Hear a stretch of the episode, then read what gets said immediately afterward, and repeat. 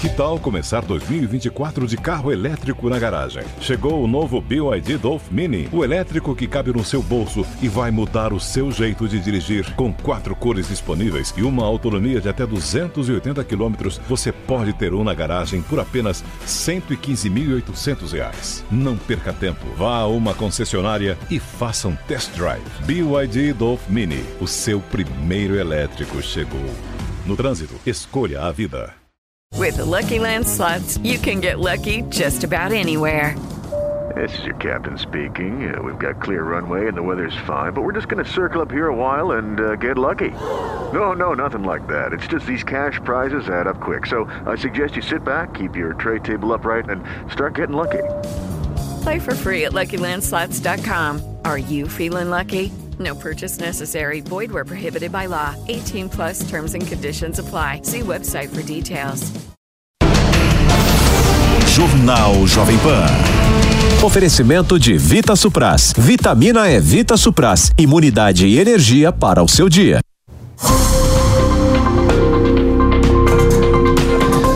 Olá, muito boa noite. Já estamos no ar começando o Jornal Jovem Pan para todo o Brasil. Mais uma vez, muito obrigado pela sua audiência. E a gente começa falando de Brasília. Após anos de discussões, o Brasil, enfim, tem uma reforma tributária. A emenda à Constituição foi promulgada nesta quarta-feira em uma sessão solene. E o repórter Bruno Pinheiro acompanhou tudo, apesar dos cursos, não é, Bruno? Exaltando a união entre os poderes. Foi uma sessão marcada também pela tensão e teve até puxão de orelha. Boa noite bem-vindo, Bruno.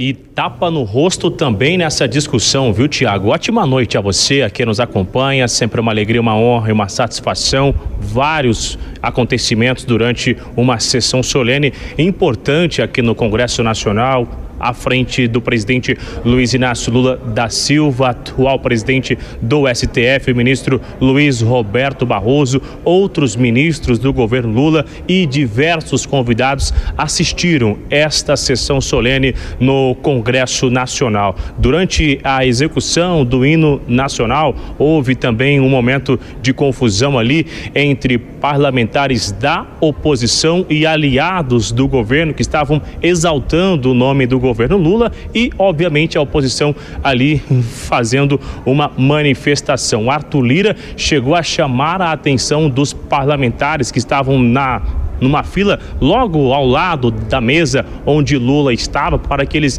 respeitassem este importante momento, mas isso se arrastou ao longo da sessão.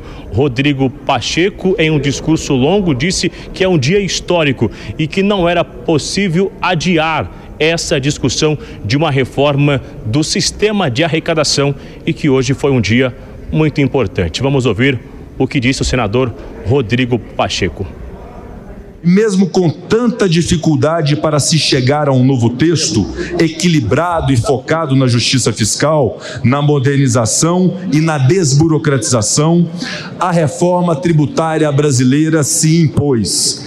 Já disse antes e repito agora: o Congresso Nacional aprovou a reforma porque não havia mais como adiá-la. A reforma tributária se impôs porque o Brasil não podia mais conviver com o atraso, o amadurecimento do debate foi fundamental para que a população, as empresas, os entes federados, os agentes públicos pudessem entender a necessidade da reforma. A aprovação da reforma tributária é um marco para a democracia brasileira e um exemplo da necessidade de harmonia entre os poderes da República para as grandes e necessárias mudanças de que precisamos.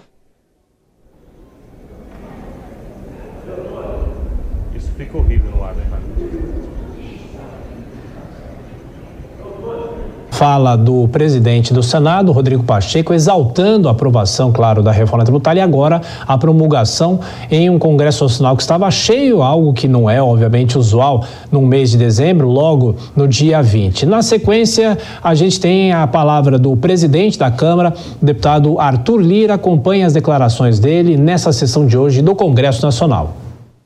A cada novo governo, a cada nova legislatura, o tema vinha à tona e naufragava em interesses diversos, a prioridade não era o país. Desde que assumimos a presidência desta casa, estabelecemos que a reforma tributária iria ser debatida, formulada e aprovada. Não havia mais tempo a esperar.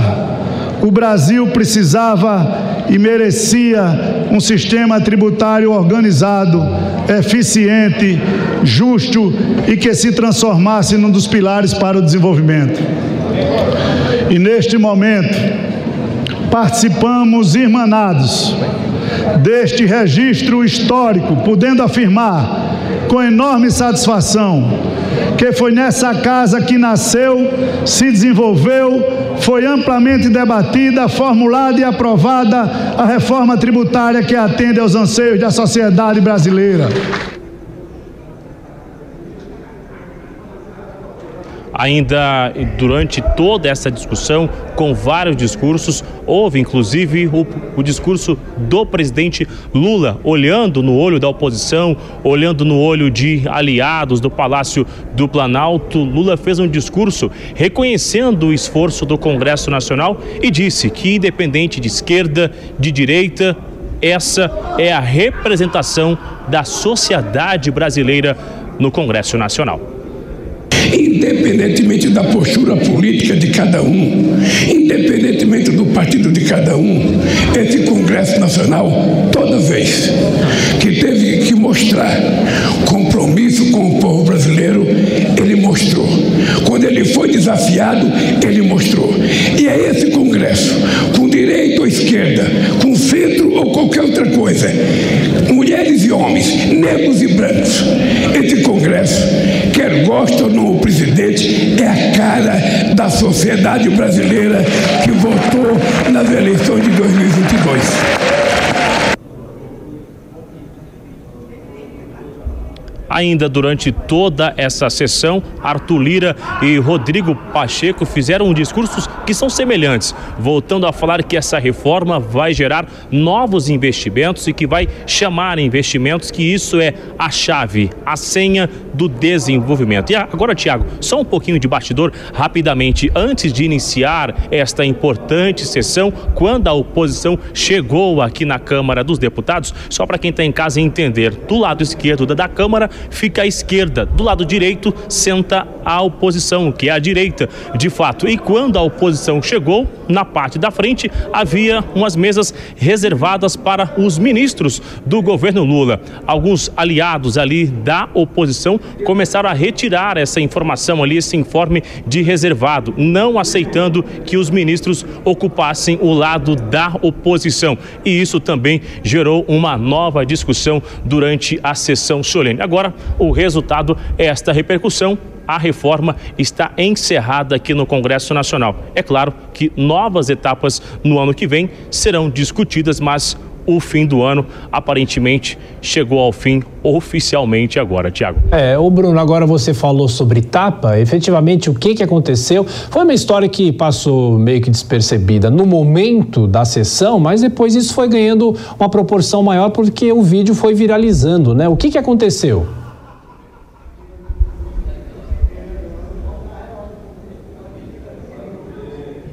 Acho que o Bruno não me ouviu. A gente vai falar mais sobre essa questão também. Eu já chamo a Dora Kramer, nossa comentarista, nesta quarta-feira. Dora, boa noite para você, bem-vinda. E primeiro eu queria te perguntar sobre uma coisa chamada termômetro político, né? Porque foi uma sessão com todas as autoridades, executivo, legislativo, o plenário estava lotado, mas eu pergunto para você, claro que é preciso exaltar a aprovação de uma uma reforma tributária que o Brasil persegue há muitos anos. Mas foi uma cerimônia inflada? Será que era para tudo isso mesmo ou realmente era para ter uma comemoração mesmo dessa promulgação? Bem-vinda mais uma vez. Boa noite, Tiago. Boa noite a todos. Olha, tem vários pontos a serem analisados. É, primeiro, eu acho que sim, eu acho que não foi inflado, cada um, eu acho que foi assim, na medida, a altura do acontecimento. Uma reforma que vinha há muito tempo, foi difícil, é uma obra coletiva do executivo, do legislativo, todos têm mérito nessa história e também todos têm responsabilidade em algumas coisas que recebem várias críticas. Esse é o ponto alto. A reforma tributária, que de imediato já rendeu um efeito, foi a elevação do grau de investimento, do selo de bom pagador do governo brasileiro perdido esse grau totalmente em 2015, ainda não foi recuperado, mas é importante, porque esse selo de bom pagador é dado para quem uh, privilegia o crescimento, o equilíbrio fiscal, uh, o pouco endividamento. Então, isso mostra que o Brasil foi uma sinalização de que o Brasil está no uh, caminho certo. O ponto absolutamente lamentável é esse que o Bruno ainda vai nos contar, mas eu já vou adiante tapa foi o seguinte: o deputado Washington Quaquá, ele é vice-presidente do PT, vice-presidente nacional, foi prefeito de Maricá, ele deu um tapa no rosto de um outro deputado, não sei se foi o Nicolas, agora me, me, me foge, e, e, porque diz que foi provocado, e depois deu uma entrevista dizendo que bateu e que bateria de novo, porque ele é da favela e, e, e, é assim mesmo, e é bateu, levou um negócio horrível. E teve outras cenas, né? Deputados de oposição ao governo virando as costas para o presidente, para a bandeira nacional, na hora do hino nacional, dirigindo insultos ao presidente da República e também a gritaria dos apoiadores do, do, do presidente. Enfim, a ironia da coisa, né? Quando o presidente Lula fala o Congresso é a representação, é a cara da sociedade brasileira, é verdade, é a casa da representação. Mas enquanto ele diz isso, ali no plenário, essa cena se desenrolando chega a ser alguma coisa é, é muito ruim, né? Porque isso pode ser o reflexo do que está acontecendo na sociedade, mas autoridades que recebem uma delegação de voto, de decisão, têm obrigação de dar o exemplo, têm obrigação de ter uh, a perfeita noção sabe, da sua responsabilidade do seu papel frente à sociedade, que realmente não é esse. É, foi o presidente da Câmara, Arthur Lira, como o Bruno bem lembrou, que pediu silêncio para alguns parlamentares, mas você falou sobre esse entreveiro, a gente até acompanhou as imagens, foi uma discussão e até esse tapa entre os deputados Washington Quaquá, que é do PT do Rio de Janeiro, e Messias Donato, do Republicanos do Espírito Santo.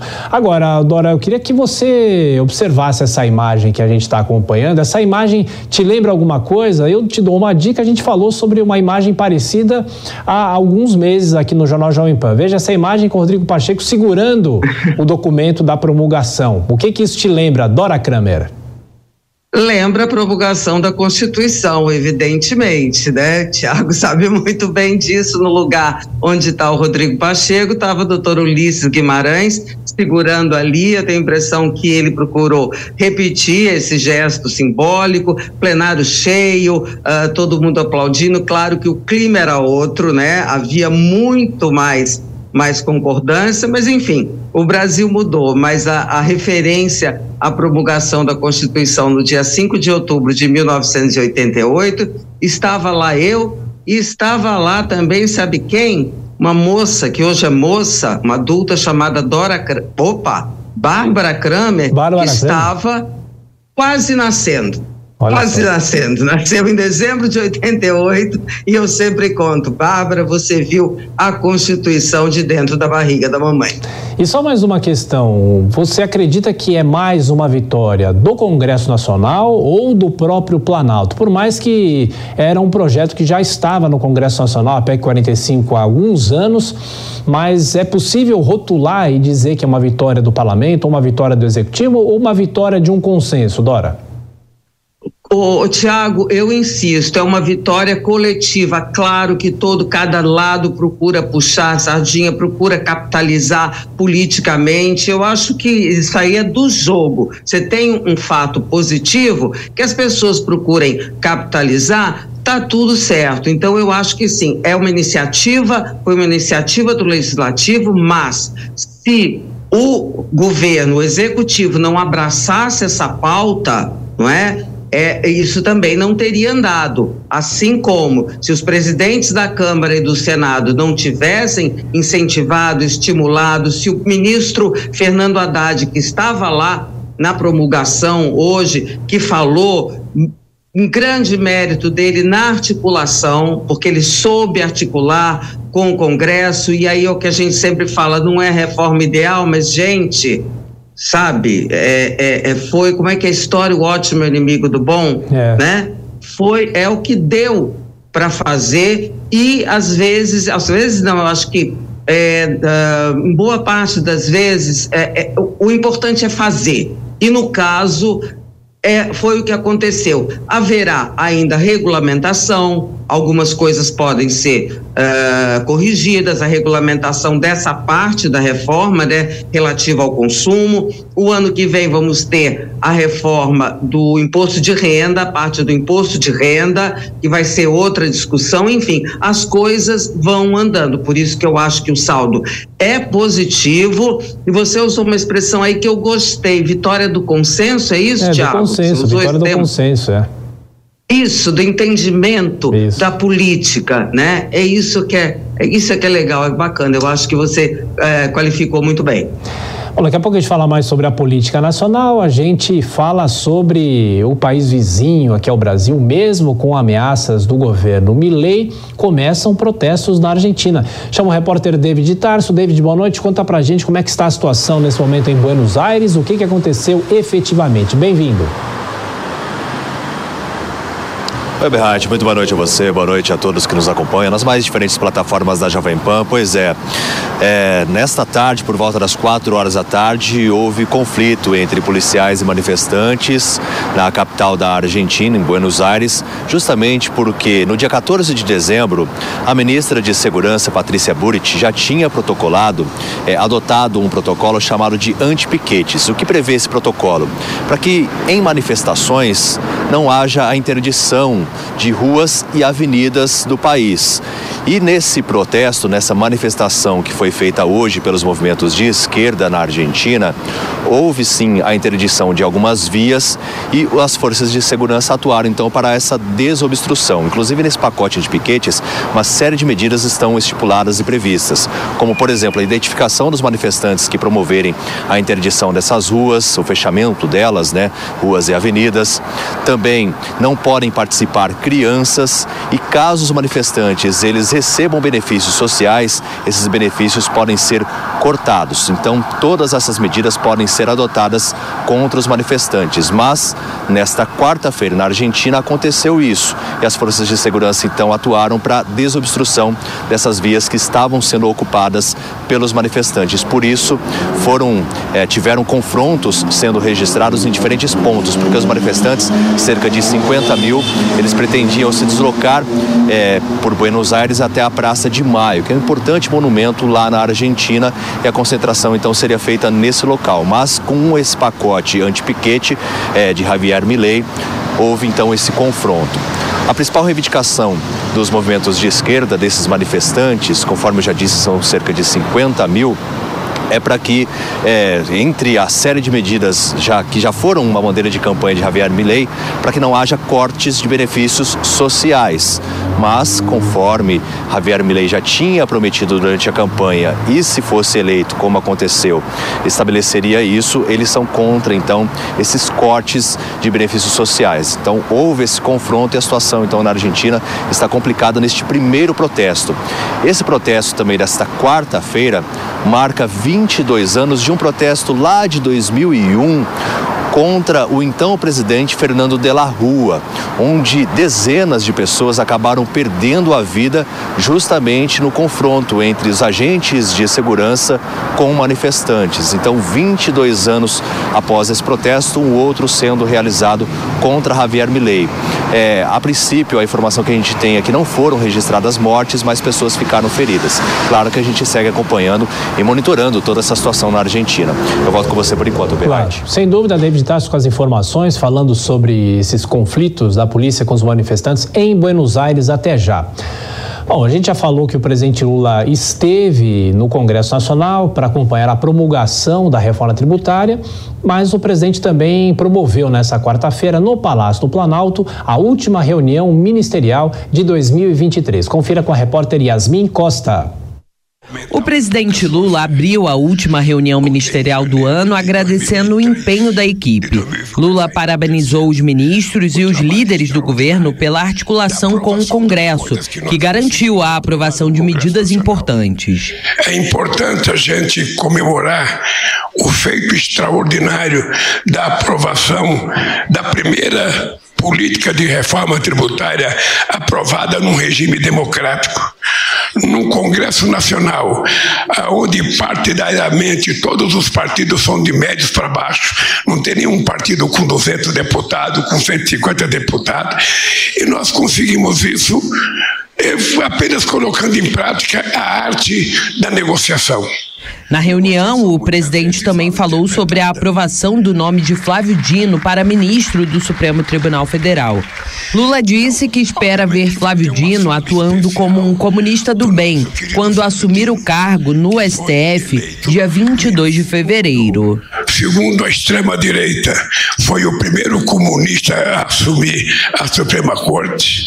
E eu espero, eu espero que seja um comunista do bem que tenha amor, carinho e, sobretudo, que seja justo, porque ali não pode prevalecer apenas a visão ideológica. Ali, meu caro Flávio Dino, com a tua competência, só tem uma coisa que você não pode trair é o teu compromisso com o povo brasileiro e o compromisso com a verdade. O ministro da Suprema Corte não tem que ficar dando entrevista, não tem que ficar dando palpite sobre o voto. Ele fala nos autos do processo. Ao longo deste ano, o presidente da República fez quatro reuniões com todos os ministros do governo. Nesta última, os titulares da pasta apresentaram um panorama de 2023 e fizeram as projeções para o próximo ano ano. Lula já confirmou uma agenda ano que vem, que deve contar com a presença de todos os ministros. O governo está articulando a convocação de um ato no dia 8 de janeiro para ressaltar a importância da democracia. Nós estamos convidando um ato, sabe, para lembrar a tentativa de golpe no dia 8 de janeiro. Nós estamos tentando convocar um ato que vai ser convocado por mim, pelo presidente da Suprema Corte, pelo presidente do Senado e pelo presidente da Câmara. Eu quero a presença de todos os ministros e ministras no dia 8 de janeiro aqui. O ato deve acontecer no plenário do Congresso Nacional. Bom, Dora Kramer, inclusive o presidente Lula destacou que o ministro Flávio Dino fica no cargo no Ministério da Justiça até esse ato do dia 8. E um balanço, Dora, que é possível fazer desta reunião, o presidente fazendo elogios aos ministros e mandando alguns recados, como sempre. Pois é, bom, tem muita coisa para comentar. Bom, os ministros, evidentemente, que ele não podia abrir a reunião fazendo as cobranças que ele fez depois internamente, que precisa manter elevado moral e o clima, evidentemente, tem que ser de cordialidade e celebração. Mas a cobrança que o presidente Lula quer dos ministros é empenho para colocar em pé peças, vou chamar de peças, para não chamar de obras, né? Porque nem todos os ministérios têm obras que possam servir Uh, não tem outra palavra, de propaganda para o governo, porque ele disse que vai fazer menos viagens internacionais. Aliás, isso aparece na última pesquisa Quest como um fator negativo na visão das pessoas, do excesso de viagens internacionais, vai percorrer o Brasil para quê? Fazendo campanha. E os, os ministros precisam é, apresentar serviço, mostrar serviço e tem que ser rápido no primeiro semestre, porque a partir de um momento, determinados atos e, e também liberações de verbas e tal são proibidos pela lei eleitoral. Então, essa é a cobrança do presidente Lula, essa esse é o fator principal dele, porque ele já disse recentemente que a eleição de 24 orientou o PT, é uma prévia da eleição de 26. Isso é uma parte.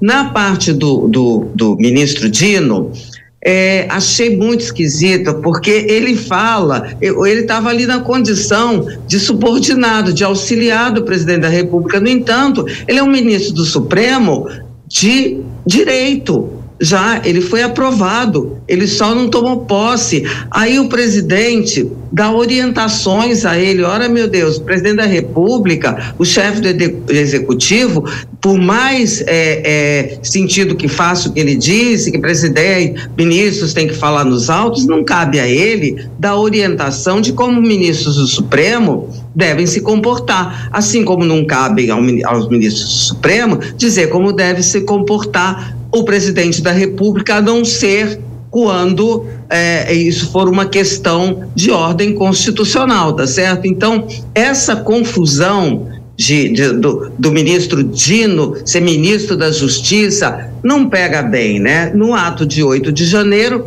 ele vai estar presente, poderia estar de qualquer maneira como ministro do Supremo, já aprovado, e isso relembraria de qualquer maneira a atuação dele no 8 de janeiro passado. Eu continuo achando essa confusão uma coisa assim muito antirrepublicana, confusão, sabe? E assim ele vai sair do Ministério da Justiça, assume o, o, o, mandato de senador, que ele é senador, para só então no dia 22 de fevereiro, o Congresso volta no início de fevereiro, ele fica ali 20 dias como senador, aí então ele toma posse do Supremo, sabe? É uma caravana holiday aí pelos três poderes que eu acho muito esquisito, nunca vi. Uma notícia boa para os trabalhadores do país: as empresas têm até hoje para pagar a segunda parcela do 13 terceiro salário. Confira a reportagem de Beatriz Manfredini.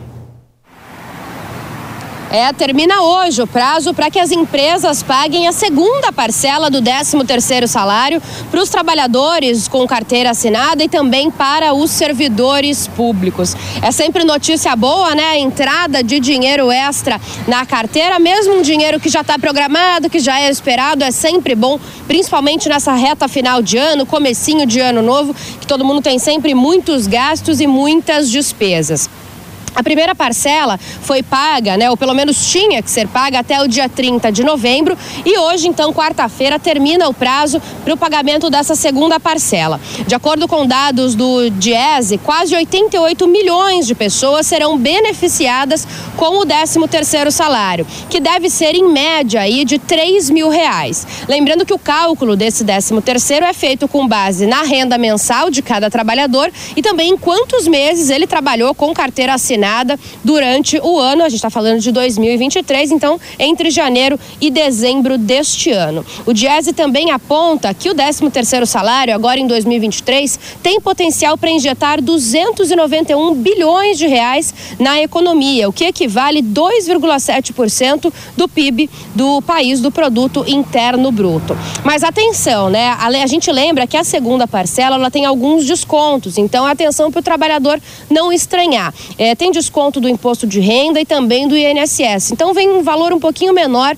do que a primeira parcela. É importante lembrar também que se o trabalhador não receber né, o 13 terceiro salário, a orientação das, dos especialistas no assunto é que ele tente conversar com o RH, tente entender o que aconteceu na empresa, chegar num acordo. Se isso não der certo, ele pode procurar o sindicato da categoria e se ainda assim não conseguir o pagamento do 13 terceiro salário, aí pode fazer uma denúncia no Ministério do Trabalho. Lembrando que as empresas estão sujeitas a multas, né? Se não pagarem o 13 terceiro salário de 170 reais por trabalhador.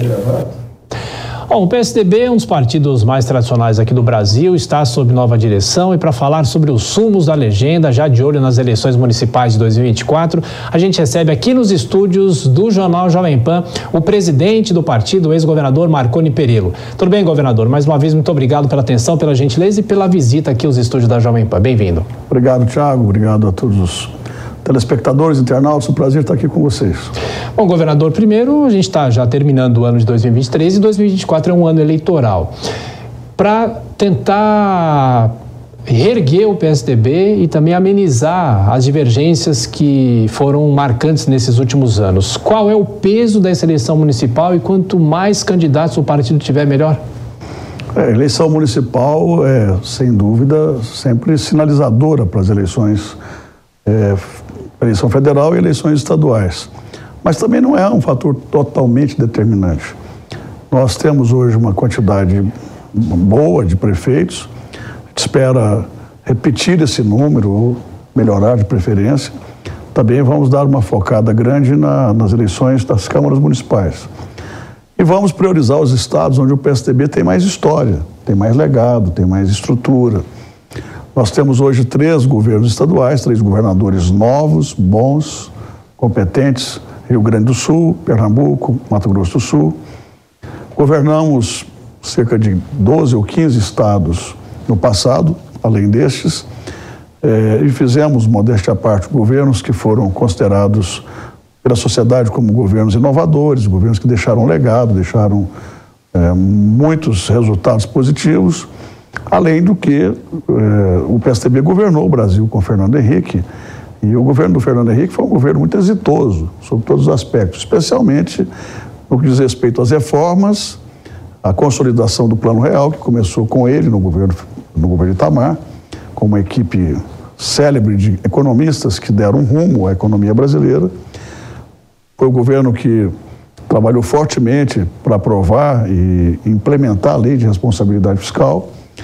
Foi o governo que mudou o país do ponto de vista de reformas estruturantes, como o caso das telecomunicações, colocou o telefone na mão de todo mundo. E acabou com o imposto inflacionário, que era algo que atormentava todos nós, especialmente os pobres. Inflação é muito ruim, especialmente para os pobres. Então a gente tem um, uma história, um legado. As pessoas ficam dizendo, ah, tem que olhar para frente. Não, mas você tem que olhar para frente, falar de esperança, falar de sonhos, falar de projetos, mas é preciso ter âncora. Nós temos âncoras em vários estados, temos uma âncora forte, que foi o bom governo que nós realizamos no país. E, é claro, também tivemos um destaque muito grande na formulação de políticas sociais, de transferência de renda. Goiás mesmo foi pioneiro em transferência de renda. Mas o governo FHC criou a Bolsa Escola, criou a Bolsa Alimentação, criou o programa de saúde na família, criou, consolidou esse programa, criou o programa de medicamentos genéricos. Então, assim, a gente tem muito que falar. Agora, a gente tem bons quadros. É claro que quando a gente não tem governo, um Estado, como é o caso de Goiás, é o caso de São Paulo, natural que a gente veja uma movimentação de prefeitos com o governo. É, essa adesão, esse adesismo é histórico. Agora, a gente tem uma, uma porção de lideranças, ex-prefeitos, vereadores, ex-deputados, que são fortes e que são pessoas que têm conteúdo, que têm história e que têm projetos. Vou chamar agora a Dora Kramer para participar da entrevista com o ex-governador Marco Perillo, presidente nacional do PSDB. Dora, você que gosta das efemérides, 2024 o Plano Real vai completar 30 anos. E essa é uma efeméride para lá de importante. Tem várias perguntas, governador, mas então vamos começar, já que o Tiago lembrou o Plano Real e o senhor estava falando aí da história do PSDB, me pareceu, é, me pareceu não, está bastante claro que uma das, das pontas, um dos pontos em que o, o, o PSDB vai trabalhar para uh, fazer essa recuperação é exatamente nos feitos, na história do partido, não é isso? Exatamente. Isso. Nós temos um legado que é um legado extraordinariamente importante na vida do Brasil nos últimos 30 anos. Às vezes, algumas pessoas são tentadas a dizer, mas não, mas isso é passado. Não, não é passado. Veja o que está acontecendo com a Argentina. E você, Dora, acompanhou não, de perto o que aconteceu é, para se aprovar o Plano Real naquela época. Muita gente não acreditava que o Plano Real pudesse ser um plano exitoso. Afinal de contas, a gente vinha de muitos. Então, esse realmente é um ponto em relação ao qual o PSDB vai recorrer-se muito a partir de agora, principalmente. Até porque eu vi uma pesquisa recentemente onde 70 e poucos por cento dos entrevistados guardam na memória a importância do Plano Real. Então, é claro que nós vamos trabalhar fortemente é, em cima disso, mas em cima de outros legados que deixamos também e que se consolidaram. É, o Brasil, na minha opinião, se empobreceu muito do ponto de vista de debate, de ideias, com esse extremismo, essa radicalização que houve nos últimos anos. E um pouco disso também é culpa nossa, culpa do próprio PSDB. Ah, peraí, então chegamos num ponto muito bom a polarização e a culpa do PSDB, porque o PSDB já começou errando quando lá em 2002 não defendeu o próprio legado, né? Então é algo que o PSDB vai fazer de diferente. Governador, a polarização, ela está aí. Essas mesmas pesquisas às quais você se refere, elas mostram que há uma consolidação é, dessa coisa de Lula e Bolsonaro.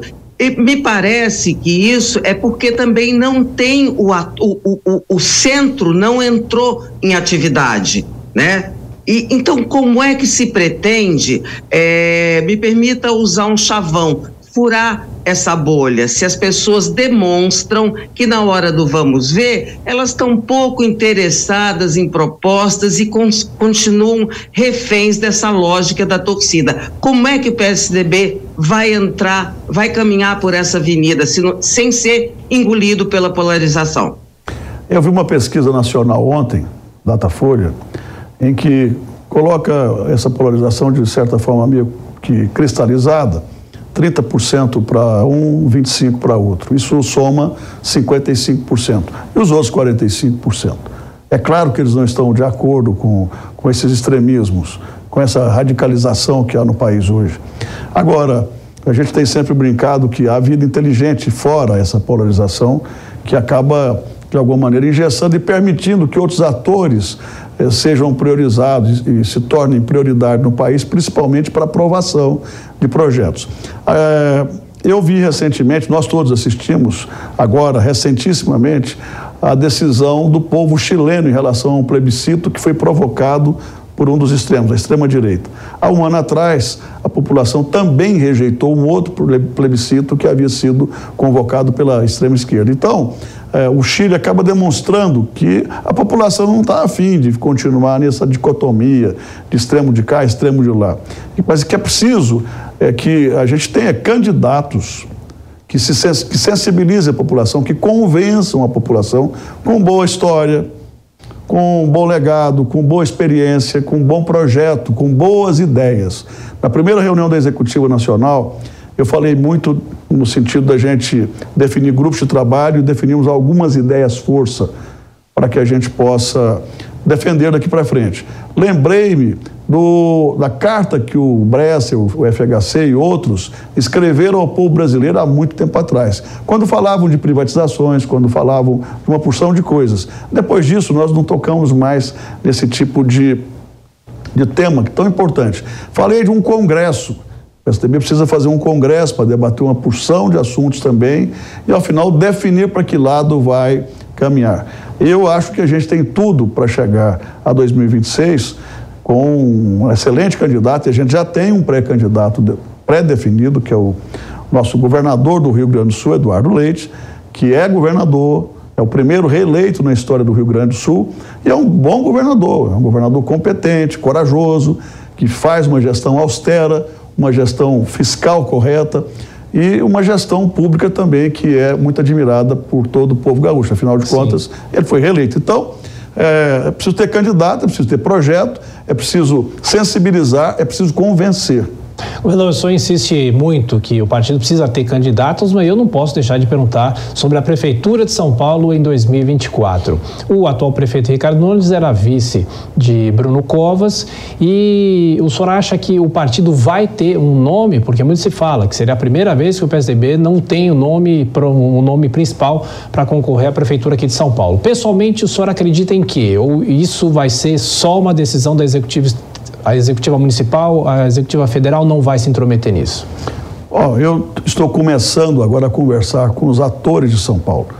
Conversei com vários deles, conversei com, com o presidente do partido no estado, conversei com lideranças do estado todo ontem, conversei com os vereadores de São Paulo, conversei com, com Serra, e, enfim, vou continuar conversando com as principais lideranças do Estado e da cidade de São Paulo. Agora, é claro que essa decisão será do Diretório Municipal, da Executiva Municipal e da Executiva Estadual. E nós vamos monitorar, sim, claro que todos nós que estamos na Executiva Nacional temos um fortíssimo interesse em relação às eleições na cidade de São Paulo. Interesse de que o PSDB seja protagonista, sim. Afinal de contas, o Bruno Covas foi um prefeito admirado que no pouco tempo que ficou na prefeitura, fez um grande trabalho. E as administrações do PSDB marcaram fortemente, não só a cidade de São Paulo, mas o estado de São Paulo. Então é natural que o PSDB queira participar ativa e efetivamente do processo eleitoral aqui e no interior. Pessoalmente, o senhor acha que deveria ter um candidato ou ainda é cedo falar? Eu acho que ainda é cedo, eu não quero tratar disso porque a gente está conversando agora sobre a unidade do PSDB de São Paulo, a harmonização do PSDB de São Paulo. É, essa é uma tarefa em relação à qual estou bastante dedicado eu imagino que a partir de janeiro agora a gente já tem um pouco mais de clareza. O PSDB poderia aceitar um cargo de vice, porque até a Dora ontem lembrou que os vices estão também nessa discussão. Marta Suplicy poderia ser vice de Bolos, José Luiz da Atena o vice de Tabata Amaral e o partido aceitaria ser vice se fosse esse o consenso e a discussão da executiva? Bom, eu, eu repito, é um assunto em relação ao qual eu não quero opinar, palpitar, porque nós ainda estamos conversando, eu cheguei agora à presidência do partido e eu não quero, em hipótese alguma, parecer leviano, ou, enfim, me miscuir em algo que ainda não é da minha alçada, não é do meu conhecimento Sim. completo. Sem dúvida. Dona Kramer, mais ah, uma pergunta. Gente, não posso resistir. Governador, o senhor está no muro, um legítimo tucano. Como assim? Todos os partidos já estão se movimentando, já tem candidato. O senhor não pode dizer, pelo menos, já que o senhor acha que tem que ser protagonista e, portanto, tem que ter candidato, assim interpretei, né? Não pode dizer, pelo menos, os nomes que estão no jogo? O senhor acabou de dizer que o PSDB tem que definir para que lado vai? Não, eu, eu concordo que nesse momento o meu papel é de ficar em cima do muro mesmo, até porque eu não conversei com todo mundo. Estou concluindo as, as cultas, conversando. Existem três ou quatro possibilidades, Dora. O, os vereadores do PSDB de São Paulo querem que o PSDB caminhe com o prefeito atual, é, com o prefeito Ricardo Nunes. Ah, algumas pessoas do partido defendem uma aliança com a Tabata e outras eh, defendem uma aliança, aliás, defendem uma candidatura própria. Então, existem essas três correntes. E é só por isso que eu tenho que ter um pouco de cautela para não colocar o carro à frente dos bois. Isso a gente vai resolver rapidamente. E espero resolver da melhor forma possível, da forma mais sensata, mas que afirme a posição do partido. Eh, os vereadores me disseram que hoje o PSDB, aqui na, na linha dos do, do, do prefeito é o quinto, sexto na fila. Quer dizer, não, tem chance, não teria chance para nada, é nem para discutir. Então, essas coisas precisam ser bem debatidas, bem discutidas. Afinal de contas, o PSDB tem, teve o Bruno Covas até bem pouco tempo. Né? O prefeito Ricardo Nunes era vice do Bruno Covas. A gente tem respeito pelo Ricardo Nunes, foi um grande companheiro do Bruno, é o prefeito da cidade, os vereadores apoiam a candidatura dele, mas a gente vai ter que discutir fortemente que papel o PSDB joga, jogará nas eleições. Afinal de contas, o PSDB diminuiu, perdeu um pouco de espaço, mas é um partido que tem uma história incrível, sobretudo de realizações aqui na cidade de São Paulo e no estado de São Paulo. E tem quadros muito qualificados também. Governador, em relação... E outra coisa, tem quadros que não estão no PSDB e que querem vir para o PSDB com esse objetivo, de se qualificarem como candidatos.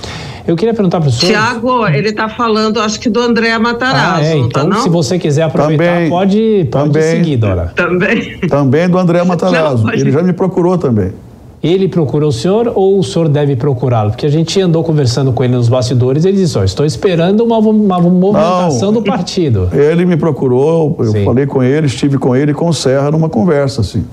Interessante. Tá vendo, Dora? Eu não estou em cima do muro, eu estou falando tudo aqui de tudo que está acontecendo. e, e, o que, que é primordial para que ele se viabilize eleitoralmente? Porque uma questão que o André Matarazzo adora, conhece ele há muitos anos, eu também conheço, ele diz o seguinte: o meu sonho é ser prefeito de São Paulo. Eu não tenho vontade de ser governador, de fazer a prefeitura como um trampolim, mas se houver esse interesse dele e do partido, ele é um nome forte? Ele é um quadro eh, excepcional, todos nós sabemos disso, muito qualificado foi embaixador, foi secretário, exerceu uma série de funções Isso, né? importantes. Agora, você veja o quanto é imbricada essa situação.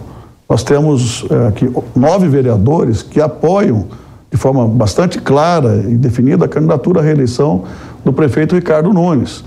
Existem algumas outras pessoas que torcem para que o PSDB esteja com a Tabata. E existem outros que gostariam, que desejam que o PSDB tenha candidatura própria. Daí a necessidade da gente exaurir o debate interno e tomar uma decisão rápido. Ah, não dá para também esperar muito tempo. uh, o calendário eleitoral exige uma tomada de posição rápida. Claro. Governador, qual que é... E tem outro ingrediente. Aqui em São Paulo, na capital, não há diretório hoje, há uma comissão provisória. No estado de São Paulo também há uma comissão provisória. Isso tudo a gente está trabalhando para resolver agora nos próximos dias. E pessoalmente, qual vai ser o esforço do senhor para trazer lideranças jovens para o partido, para o PSDB? Nós vamos trabalhar fortemente, eu tenho conversado já com muitas pessoas, é, com a, o instrumental digital, nós vamos transformar o PSDB num partido totalmente digital, vamos buscar lideranças jovens é, que é, ainda existem muitos jovens que gostam do PSDB. Está faltando estímulo. A gente vai trabalhar fortemente a partir dos estados, dos municípios, para que a gente já tenha candidatos, candidaturas novas, agora nas eleições municipais. Mas vamos fazer um trabalho permanente no sentido de é, atrair lideranças novas, precisa ser só jovem na idade, mas pessoas que não estavam no partido, que podem agregar muito do ponto de vista de conteúdo, do ponto de vista conceitual. Bom, nós recebemos aqui nos nossos estúdios o ex-governador Marconi Perillo, que hoje preside o PSDB nacional. Muito obrigado, viu, presidente, pela atenção, pela gentileza. Um excelente Natal, fim de ano e volte mais vezes para a gente continuar falando sobre política e o futuro do país. Muito obrigado. Muito obrigado a você, Adora. Um abraço a todos os telespectadores, internautas e um Feliz Natal, boas festas para todos. Muito obrigado. A polícia do Paraguai confirmou a prisão de um brasileiro suspeito de traficar armas para o PCC. A operação terminou com outros nove suspeitos mortos na cidade de Salto del Guairá, na fronteira com o estado do Paraná. Reportagem de Camila Yunis. De acordo com a Secretaria Nacional Antidrogas, esse foi um golpe na estrutura criminosa. De acordo com a própria secretaria, nove pessoas foram mortas nessa operação e dez foram detidas. Entre os detidos está o brasileiro Ricardo Luiz Picoloto, conhecido como R7. Ele é apontado pelas autoridades como líder de uma organização criminosa que fornece armas para o PCC.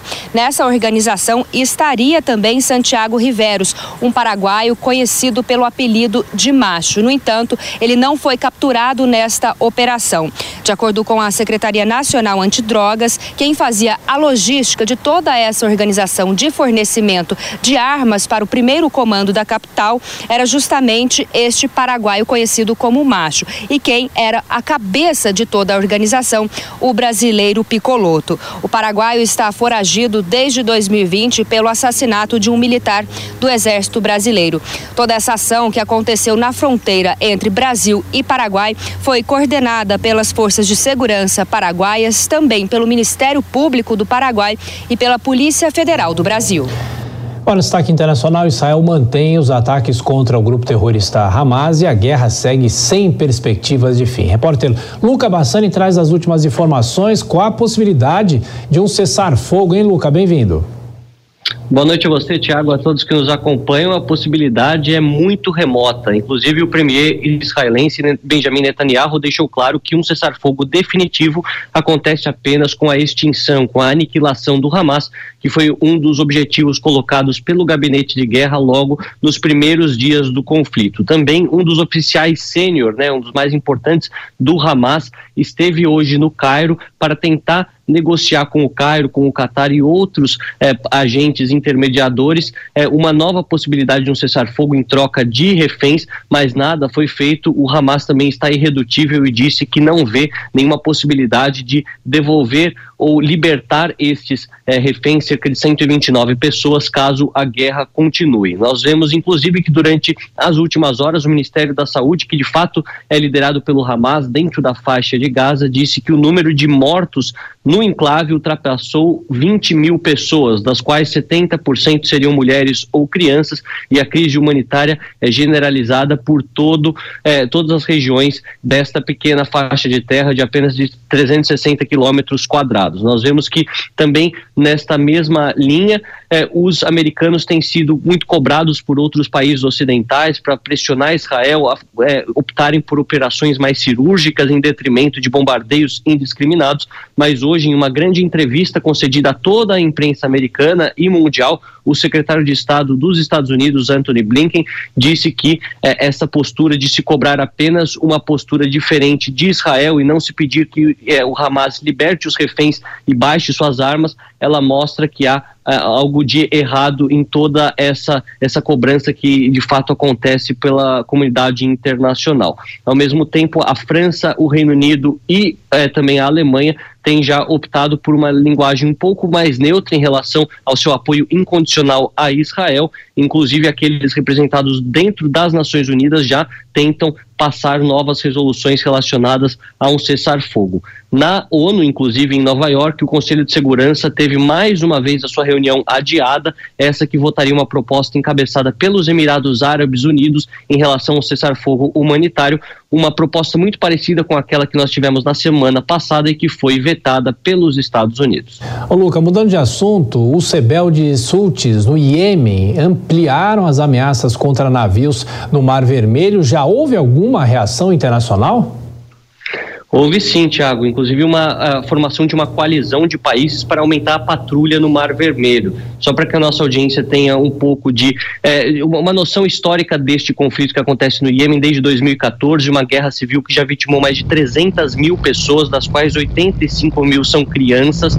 Nós vemos que esses é, Houthis são é, um grupo fundamentalista xiita, financiado fortemente pelo Irã e que tem atacado com mísseis e drones embarcações que percorrem o Mar Vermelho, muito próximo próximos do Golfo de Adem, uma região é, de intenso comércio que liga a Ásia até a Europa, através do canal de Suez, também no, no Mar Vermelho, ligando até o, o, Mar Mediterrâneo. Eles disseram que não vão medir esforços e caso os Estados Unidos continuem apoiando Israel ou até mesmo pensem em retalhar o grupo, eles continuarão atacando todas as embarcações, sejam militares, sejam civis, sejam de comércio, que passem por essa localidade. Os Estados Unidos, em resposta, conjuntamente com países europeus, até mesmo outros países árabes da região, aumentaram a patrulha e vão coordenar toda, eh, todo esse processo de segurança para evitar que este grupo rebelde e fundamentalista acabe colocando um grau ainda maior de tensão nessa região, além, é claro, de impedir o comércio internacional que é tão fundamental se nós pensarmos em grande parte das mercadorias vindo da China, Singapura, Japão, que ultrapassam o Mar Vermelho para chegar até a Europa e outros países do norte da África, realmente seria um problema econômico muito grande se isso não for controlado. Ô Luca, em 30 segundos, deixa eu quebrar o protocolo com você. Você disse que se passa sempre as festas em Portugal. Aliás, esse lugar que você está, você está na Espanha, estão me falando aqui, é um lugar belíssimo, uma arquitetura bem antiga europeia, né? Exato, Tiago. Estou aqui na cidade, é, na província de Lugo, na Galícia, um mosteiro antigo do século XVI. Eles renovaram, transformaram em hotéis. É uma localidade muito bonita, muito histórica também aqui. Apesar do frio, vale a pena visitar essas regiões históricas da Península Ibérica também. É isso. Nosso Luca Bassani, microfone Jovem Pan Europa. Muito obrigado. Até já. Você volta na nossa programação. Ainda um destaque justamente da Espanha, como nós estávamos falando. A justiça do país marcou nesta quarta-feira a data do julgamento do ex-jogador Daniel Alves. O Tribunal de Barcelona anunciou nesta quarta-feira que o ex-jogador Daniel Alves vai ser julgado na Espanha entre os dias 5 e 7 de fevereiro. Ele é acusado de ter estuprado uma jovem em uma casa noturna no ano passado. No fim de novembro, o Ministério Público espanhol solicitou uma pena de nove anos de prisão para o brasileiro de 40 anos que está em prisão provisória desde janeiro. O MP também pede uma indenização equivalente a mais de 800 mil reais para a vítima e mais 10 anos de liberdade vigiada, depois do cumprimento da sentença determinada. O incidente teria ocorrido na casa noturna Sutton, em Barcelona, na madrugada de 31 de dezembro de 2022. Daniel Alves, que já frequentava o local, teria conhecido a jovem na boate e a convidado para entrar em uma área exclusiva onde ficava um pequeno banheiro, do qual ela não sabia da existência. De acordo com o MP, ele teria demonstrado uma atitude violenta com agressões à mulher e a forçando a manter relações sexuais, apesar da resistência dela. Daniel Alves inicialmente negou conhecer a jovem, mas mudou a versão várias vezes e acabou admitindo que eles tiveram relações sexuais, apesar de afirmar terem sido consensuais. Casos que envolvem crimes sexuais não prevêem júri popular na Espanha.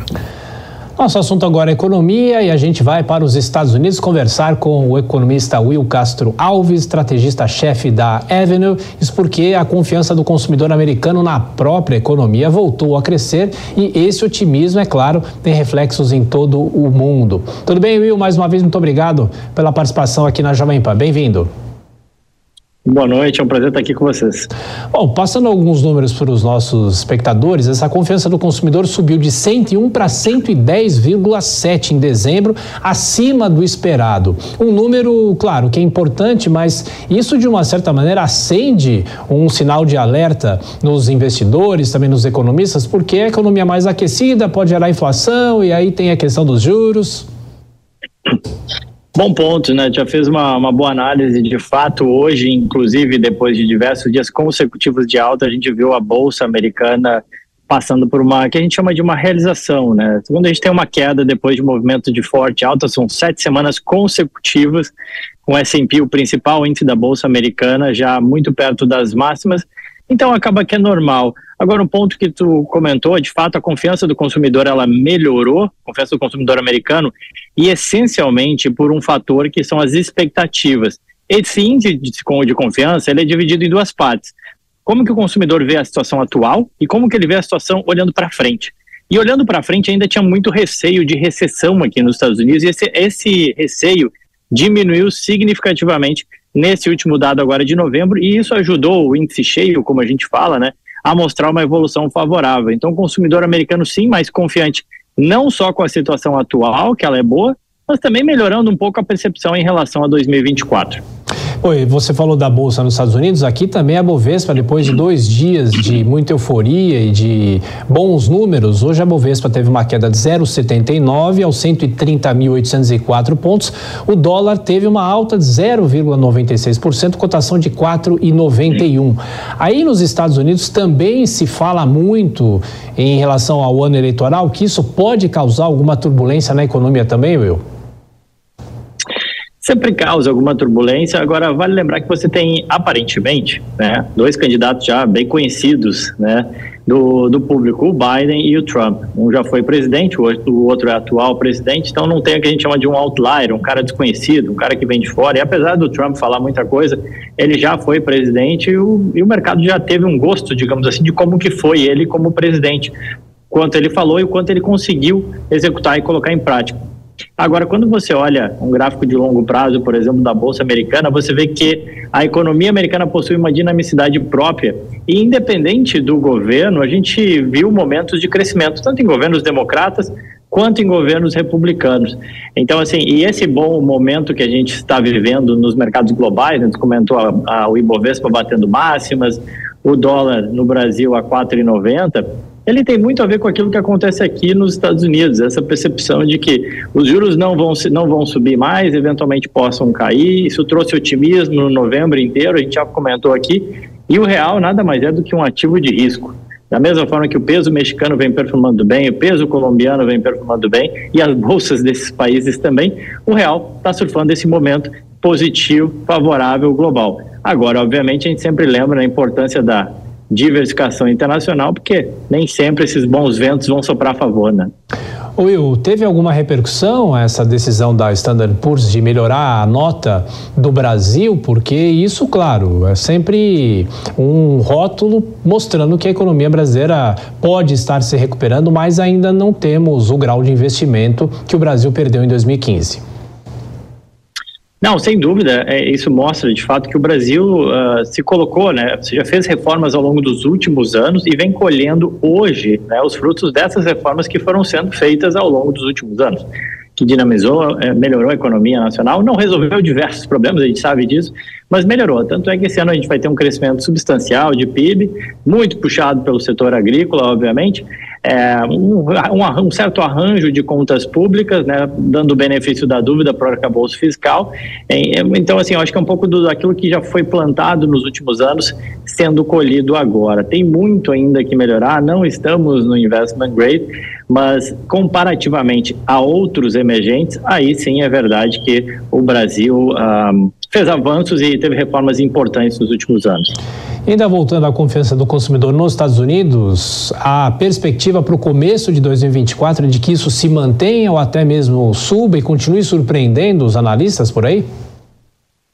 Pois é, tem bastante receio em relação a 2024. Tá? A percepção que a gente tem aqui nos Estados Unidos é que a economia americana ela tem tudo para desacelerar. Essa aqui é a verdade. Né? E já vem falando isso em dezembro de 2022. Se eu tivesse aqui, eu provavelmente ia estar falando a mesma coisa. Porque eu lembro que grande parte das estimativas é dizer o seguinte: olha, a economia americana deve entrar em recessão em 2023. E não entrou. Então, assim, a gente continua observando, né?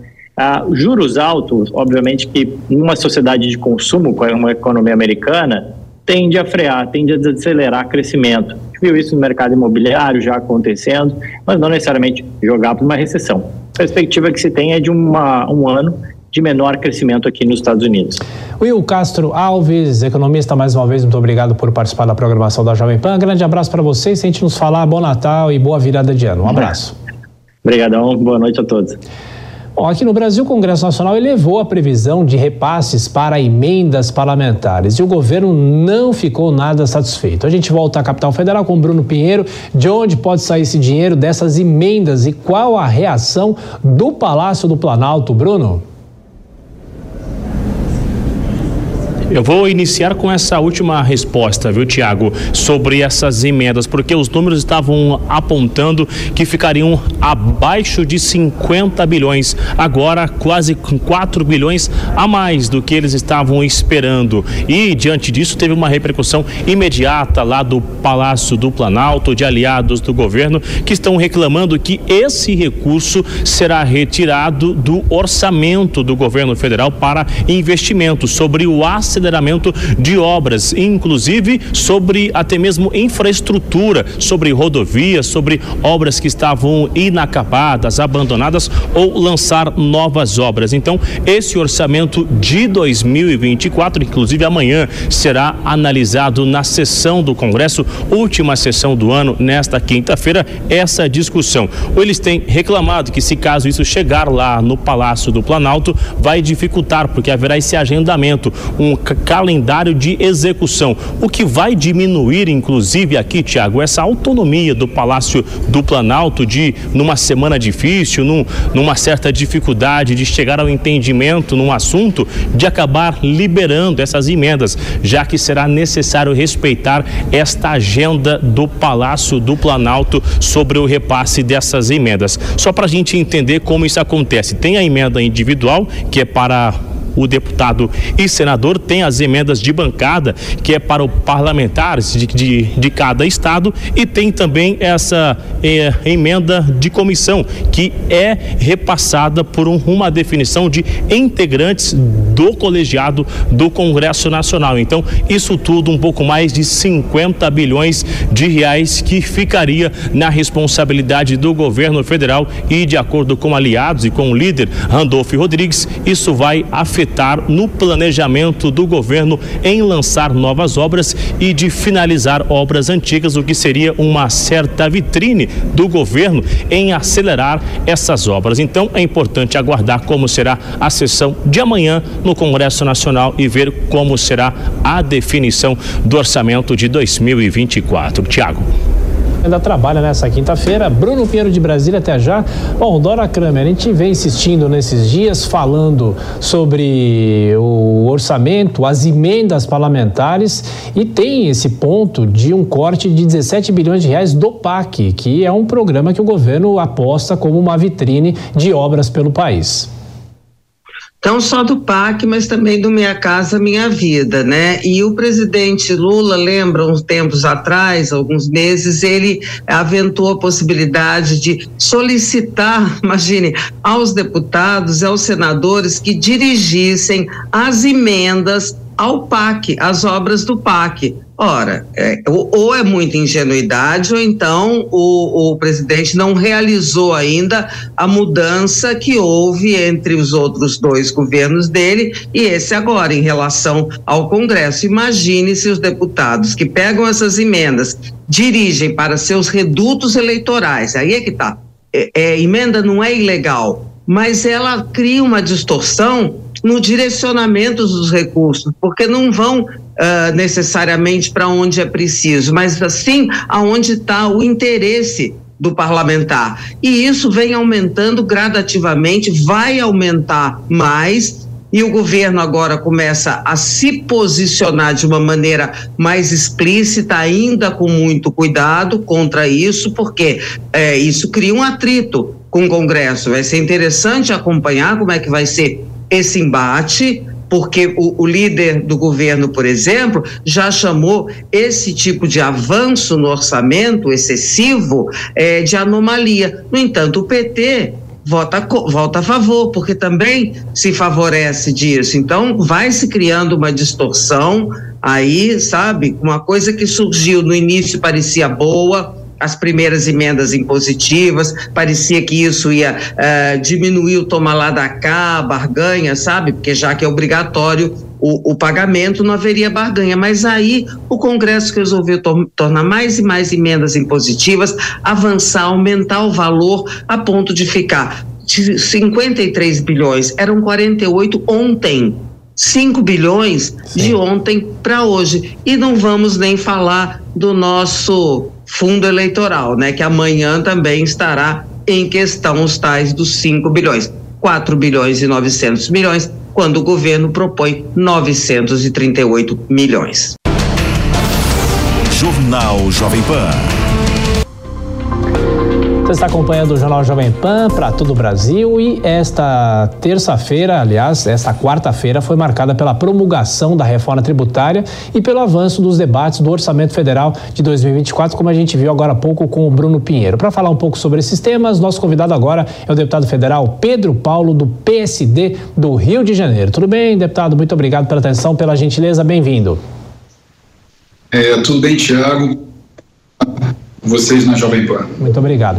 Bom, a gente tem essa discussão sobre o orçamento, sobre os gastos, de que forma nessa sessão de quinta-feira todos os passos do orçamento já devem ficar definidos, apesar, como nós falamos aqui, de alguns pontos que desagradam o próprio governo. Sim, Tiago. É, os acordos estão sendo fechados em relação à votação. É, isso feito de alguma forma a toque de caixa, né? Nós estamos aqui todos em plantão para aprovação é, dessas últimas pautas da agenda é, econômica, assim como também votamos nessa semana a LDO e agora a lei orçamentária. É, a gente vê com alguma preocupação, né? Porque não está cabendo tudo na proposta orçamentária do ano que vem. o compromisso do governo de chegar ao déficit zero depois de quase uma década é, de orçamento federal desequilibrado, é, regras que foram colocadas na lei de diretrizes orçamentárias que vão gerar dificuldade, por exemplo, para a fazenda é, em caso de insuficiência de receita, é, estabelecer algum tipo de controle, de bloqueio do orçamento, chamado contingenciamento. É, ao mesmo tempo, os gastos não param de crescer, né, os gastos, é, é, os programas, a aceleração da despesa. Então, eu vejo com alguma preocupação, acredito que o governo, logo no início do ano que vem, vai ter que colocar aí, tirar da manga, mais um pacote de aumento de receita, ou quem sabe, aquilo que muitos como eu defendem, algum controle da despesa na busca de um equilíbrio fiscal, na busca do cumprimento do orçamento, porque são duas tarefas. Uma é equilibrar o orçamento e atingir a meta que o próprio governo se estabeleceu e agora foi aprovada, de déficit zero. A outra é cumprir é, o orçamento é, do ano que vem, dado a receita que vem mostrando enfraquecimento na arrecadação. Hoje, por exemplo, foram divulgados dados oficiais é, da arrecadação é, no último mês e a gente vê desaceleração da arrecadação. Então, nós vemos com preocupação é, o, não só a lei de diretrizes que foi aprovada, mas como o orçamento que será aprovado amanhã. Deputado Pedro Paulo, a pergunta agora de Dora Kramer, que está no Rio de Janeiro. Dora. Boa noite, deputado. É, eu não vou falar de orçamento, não. Eu quero falar do governador Cláudio Castro, que hoje teve os sigilos, foi aí uh, de alguma forma envolvido numa operação que busca esclarecer situações de corrupção, situações de, de propina, teve sigilos telemático, bancário quebrados, enfim. Mas a minha questão é mais ampla, deputado. Como natural e moradora do Rio de Janeiro, é o sétimo governador, se a minha conta não está errada, do Rio de Janeiro, envolvido em casos criminais. Eu sei que a situação de segurança, corrupção, isso acontece no país todo, mas desta maneira, no Rio de Janeiro, essa quantidade de governadores, o que que o Rio de Janeiro tem de diferente, de peculiar? Por que isso acontece aqui?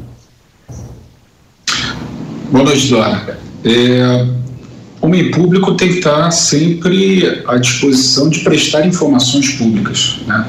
É, essa ação é, que agora foi é, aceita a investigação é, pelo Supremo Tribunal de Justiça ao governador é uma ação que já uma investigação que já vem acontecendo há algum tempo é, e que agora o governador vai ter que se explicar sobre esses fatos que envolvem inclusive é, um membro da sua família.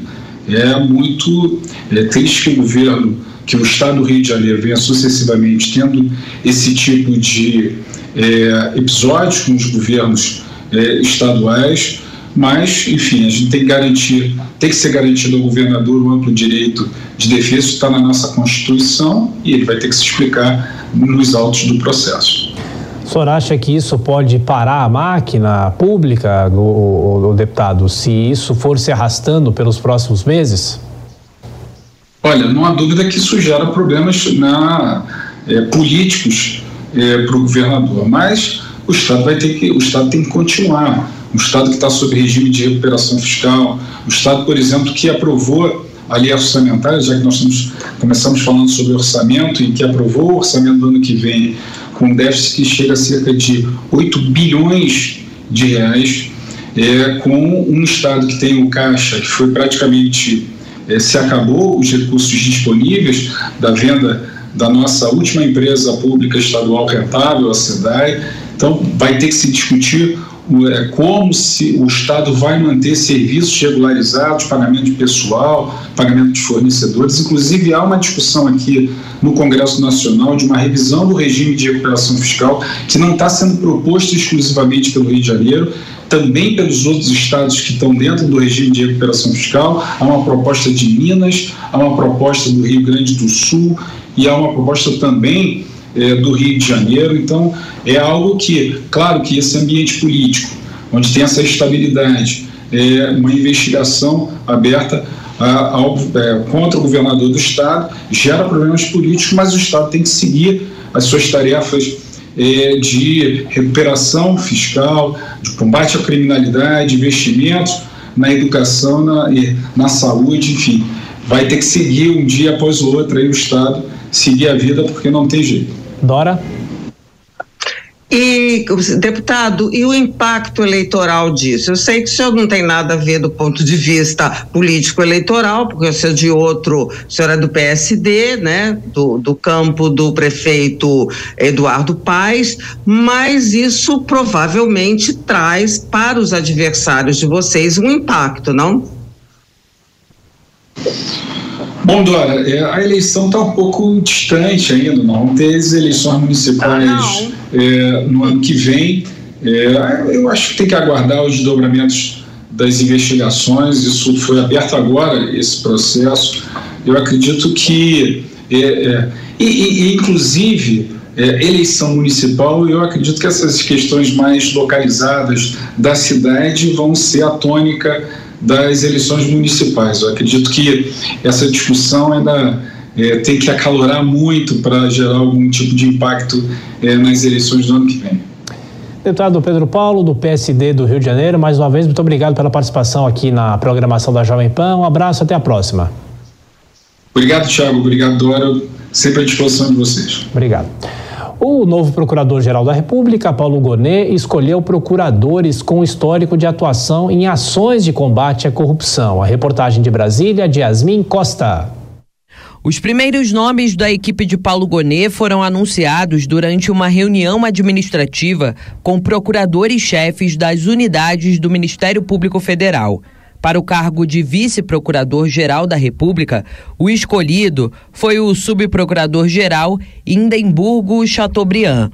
O chefe de gabinete será o Procurador Regional da República, Carlos Mazoco. O Procurador Regional Silvio Amorim exercerá a função de secretário de Relações Institucionais e a pasta de Coordenação Internacional terá como secretária a Procuradora Regional Ana Mara Osório. O novo Procurador-Geral da República também escolheu para atuar no seu gabinete nomes do MPF com histórico de atuação em ações de combate à corrupção envolvendo políticos, em especial nos casos do Mensalão e da Operação Lava Jato.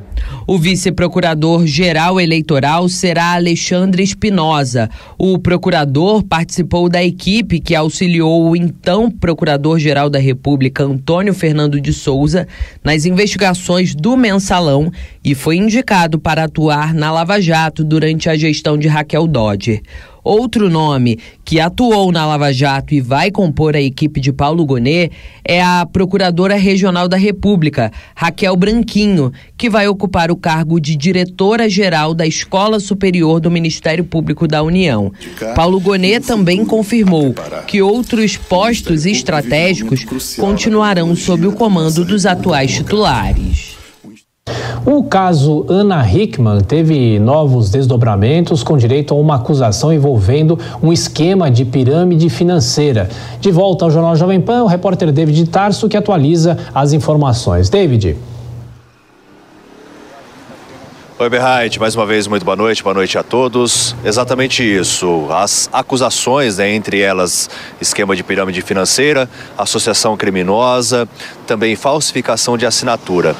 A Ana Hickman, por meio do seu advogado, elaborou uma queixa-crime, ela contratou é, uma investigação particular para elaborar é, essas questões, né? E hoje foi instaurado um inquérito para apurar essas acusações. Inclusive, a apresentadora de TV esteve no DEIC aqui em São Paulo para prestar depoimento nesta quarta-feira.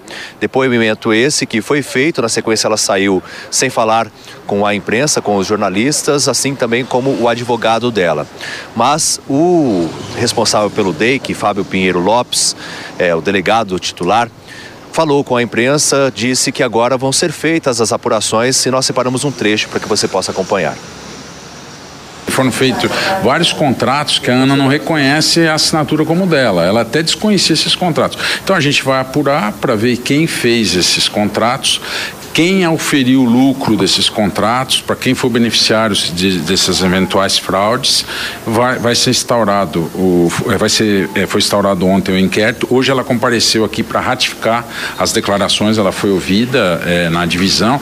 Depois ela ficou, ela conversou comigo lá para me esclarecer com mais detalhes tudo que, que aconteceu. E agora só o tempo e as investigações vão, vão fazer, porque isso tudo depende de perícia, de grafotécnico. A gente precisa chamar é, a, as pessoas que trabalhavam com ela, colher material caligráfico de todos e ver com os bancos quem que entabulou esses contratos, porque se alguém falsificou a assinatura dela, alguém recebeu esse contrato do banco falsificado. Pois é, então toda essa apuração vai ser realizada por parte do DEIC. Uma outra investigação também está sendo realizada é, por outro departamento da polícia, justamente para saber se constatar se ela foi agredida de fato ou não durante a briga que amplamente a gente divulgou aqui também na Jovem Pan entre o casal. Desde então, os dois romperam laços. Nós conversamos também com o advogado de defesa de Alexandre Correia, o N. Murad. Nesta tarde eu conversei com ele. Ele disse que todas as acusações são inverídicas, que se trata de uma confusão de casal e que a Ana Hickman está levando para outro lado na esfera criminal, mas ela vai ter que provar tudo aquilo que ela está acusando Alexandre Correia. E que, segundo Segundo o advogado, Alexandre está tranquilo quanto a essas acusações, até mesmo é, houve uma suposta doação, segundo Ana Hickman, de 200 milhões de reais e que foi para o Alexandre Correia, ele que foi o beneficiário. Então todas essas apurações elas vão ser realizadas para saber se de fato o ex-marido que geria as sete empresas do casal, porque a Ana Hickman é, em sua maioria ela é a sócia majoritária, mas de acordo com as apurações, é, o ex-marido ficava mais com a questão administrativa, já a Ana Hickman fazia parte do marketing e também desenvolvimento de produtos. Então todas essas apurações vão ser realizadas e a gente segue acompanhando. Eu volto com você, Oberheit. Até já, David Tarso, essas informações a gente continua acompanhando até mais tarde. Agora a gente volta a Brasília, porque Flávio Dino só deve assumir o cargo de ministro do Supremo Tribunal Federal no fim de fevereiro, mas hoje foi confirmada a despedida dele do atual cargo de ministro da Justiça e Segurança Pública. Repórter Bruno Pinheiro, mais uma vez aqui no Jornal Jovem Pan, até quando ele fica no governo efetivamente. Bruno. Até 8 de janeiro, quando vai completar um ano da invasão à capital federal, daquele emblemático 8 de janeiro, invasão aos órgãos aqui, e foi justamente ali que o ministro Flávio Dino recebeu, acabou hum, é, ganhando um espaço dentro do governo de Luiz Inácio Lula da Silva, a diversas ações, a operações da Polícia Federal, as investigações, a intervenção também ali através do Ministério da Justiça Justiça e hoje, durante uma reunião ministerial, aliás, a última do ano, já que Lula chamou os seus ministros, reuniu lá durante o dia de hoje, esta quarta-feira, e fez esse anúncio que o ministro Flávio Dino vai ficar no Ministério da Justiça até 8 de janeiro. De acordo com alguns aliados lá do Palácio do Planalto que estiveram nesta reunião, o ministro Flávio Dino chegou a se emocionar quando fez o seu discurso em tom de despedida e ao longo do dia de hoje ele também visitou a sua equipe no Ministério da Justiça, usou as suas redes sociais também para divulgar os encontros, esses agradecimentos no Ministério da Justiça. A posse do ministro Flávio Dino vai acontecer em 22 de fevereiro de 2024, logo após o recesso. Durante a sua fala hoje, Lula evitou também sinalizar quem será o substituto do Flávio Dino e reafirmou que espera que ele seja um comunista do bem na Suprema Corte. Volto com você, Tiago. Ok, Bruno Pinheiro com os bastidores, daqui a pouco você volta também na programação da Jovem Pan, até já. Bom, Dora Kramer, então é possível deduzir que até o dia 8 de janeiro já saberemos quem será o novo ministro da Justiça e é interessante que não se fala mais sobre a possível, o possível fatiamento do ministério, vamos dizer assim. Pois é, ontem eu vi uma história que já teria sido decidido que não haverá o fatiamento. Agora, quando você diz assim, é possível deduzir que até o último, que até o dia 8 a gente tem, olha, eu não teria tanta certeza. Seria até uma dedução lógica, né, Tiago? Mas tem o seguinte: tanto ele pode não sair exatamente no dia 8, porque ele só assume o Congresso, só volta de recesso, ele tem mandato de senador no início de fevereiro, aí teria uns 20 dias para ficar ali no, no, no Senado, ou se ele sair mesmo no dia 8, não necessariamente haverá já a escolha de um substituto ou substituta. Por quê? Ele pode, como o predileto dele é o, o secretário executivo, o Ricardo Capelli, ele pode também sair no dia 8, ou 9 ou 10 para deixar o Ricardo Capelli ali brilhar um pouco, tomar um pouco do gosto do ministério. Eu não sei se isso uh, favoreceria uma indicação dele, realmente não sei, porque essa história da substituição, ela está completamente na mão dos lobbies, das torcidas, cada um puxando para um lado. Cada hora alguém é mais ou menos cotado. Então pode ser isso, ele tanto pode sair quanto, quanto pode ficar até mais um pouco, como, ou então deixar o Ricardo Capelli. Eu tô achando, Tiago, que será que o presidente que demorou dois meses para fazer umas mudanças ali não tão importantes como essa do Ministério da Justiça ao longo desse ano vai decidir, a menos que ele já tenha essa decisão tomada.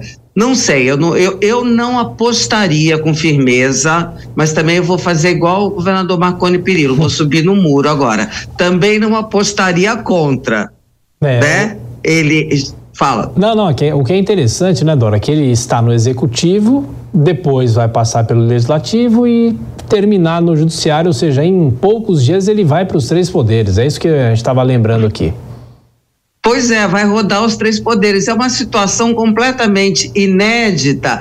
E eu não sei se eu dou de um, de um outro tempo, do tempo antigo. A mim soa meio esquisito. Mas tudo bem, principalmente ali o, o, o ministro já é, aprovado do Supremo sentado numa reunião ministerial, ouvindo ordens do, do, do, presidente sobre como se comportar no Supremo e que tem que no 8 de janeiro não pode viajar daqui. É uma situação toda completamente inédita. Mas vamos esperar porque as especulações nesse início do ano, nessa semana, como essa dedução sua é lógica, é lógica. várias pessoas falam, né? Claro, é lógica, né? Mas não sei se a lógica é que vai comandar o espetáculo daqui, daqui em diante. Pois é, nem sempre temos lógica na política, né? A gente vai continuar acompanhando, claro.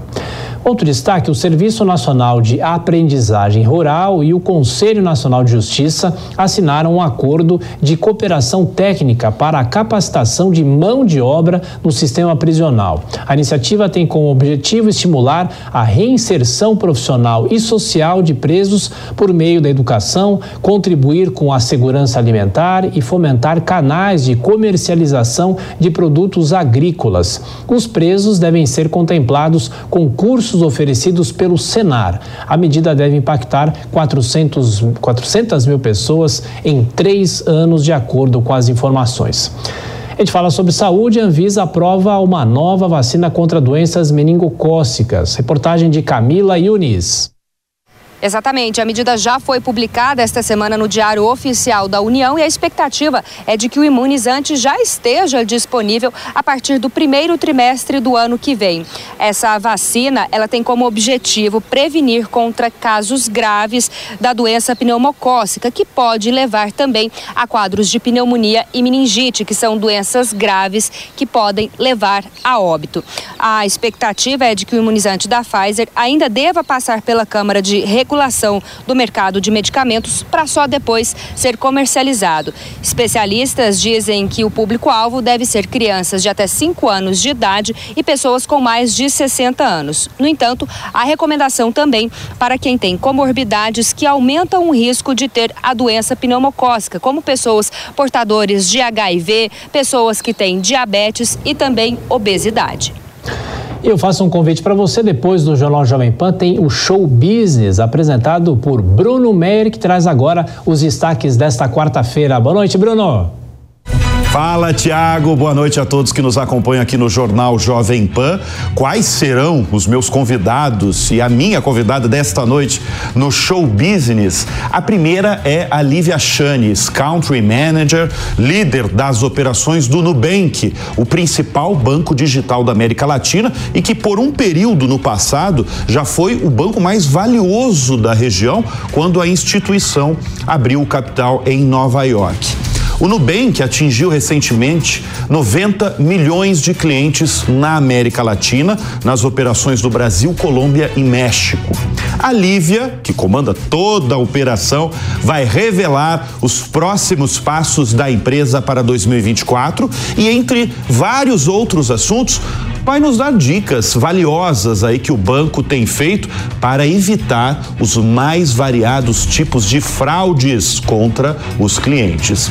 O nosso segundo convidado é Milton Stigl, CEO e fundador da Brasil Biofios, a BBF, maior produtora de óleo de palma da América Latina. Você vai conhecer a história de um ex-office boy que construiu uma empresa brasileira que emprega hoje mais de 7 mil profissionais e tem produzido biocombustíveis, energia renovável no norte do Brasil. Qual é o próximo passo dele? Ele fala aqui que é produzir o combustível sustentável para o setor aéreo. O programa está imperdível. Fica o convite a todos. O Show Business vai ao ar já já, às 10 da noite, tanto na TV quanto na rádio Jovem Pan News. Eu espero vocês. Programa sempre imperdível, né, Bruno? Jornal Jovem Pan.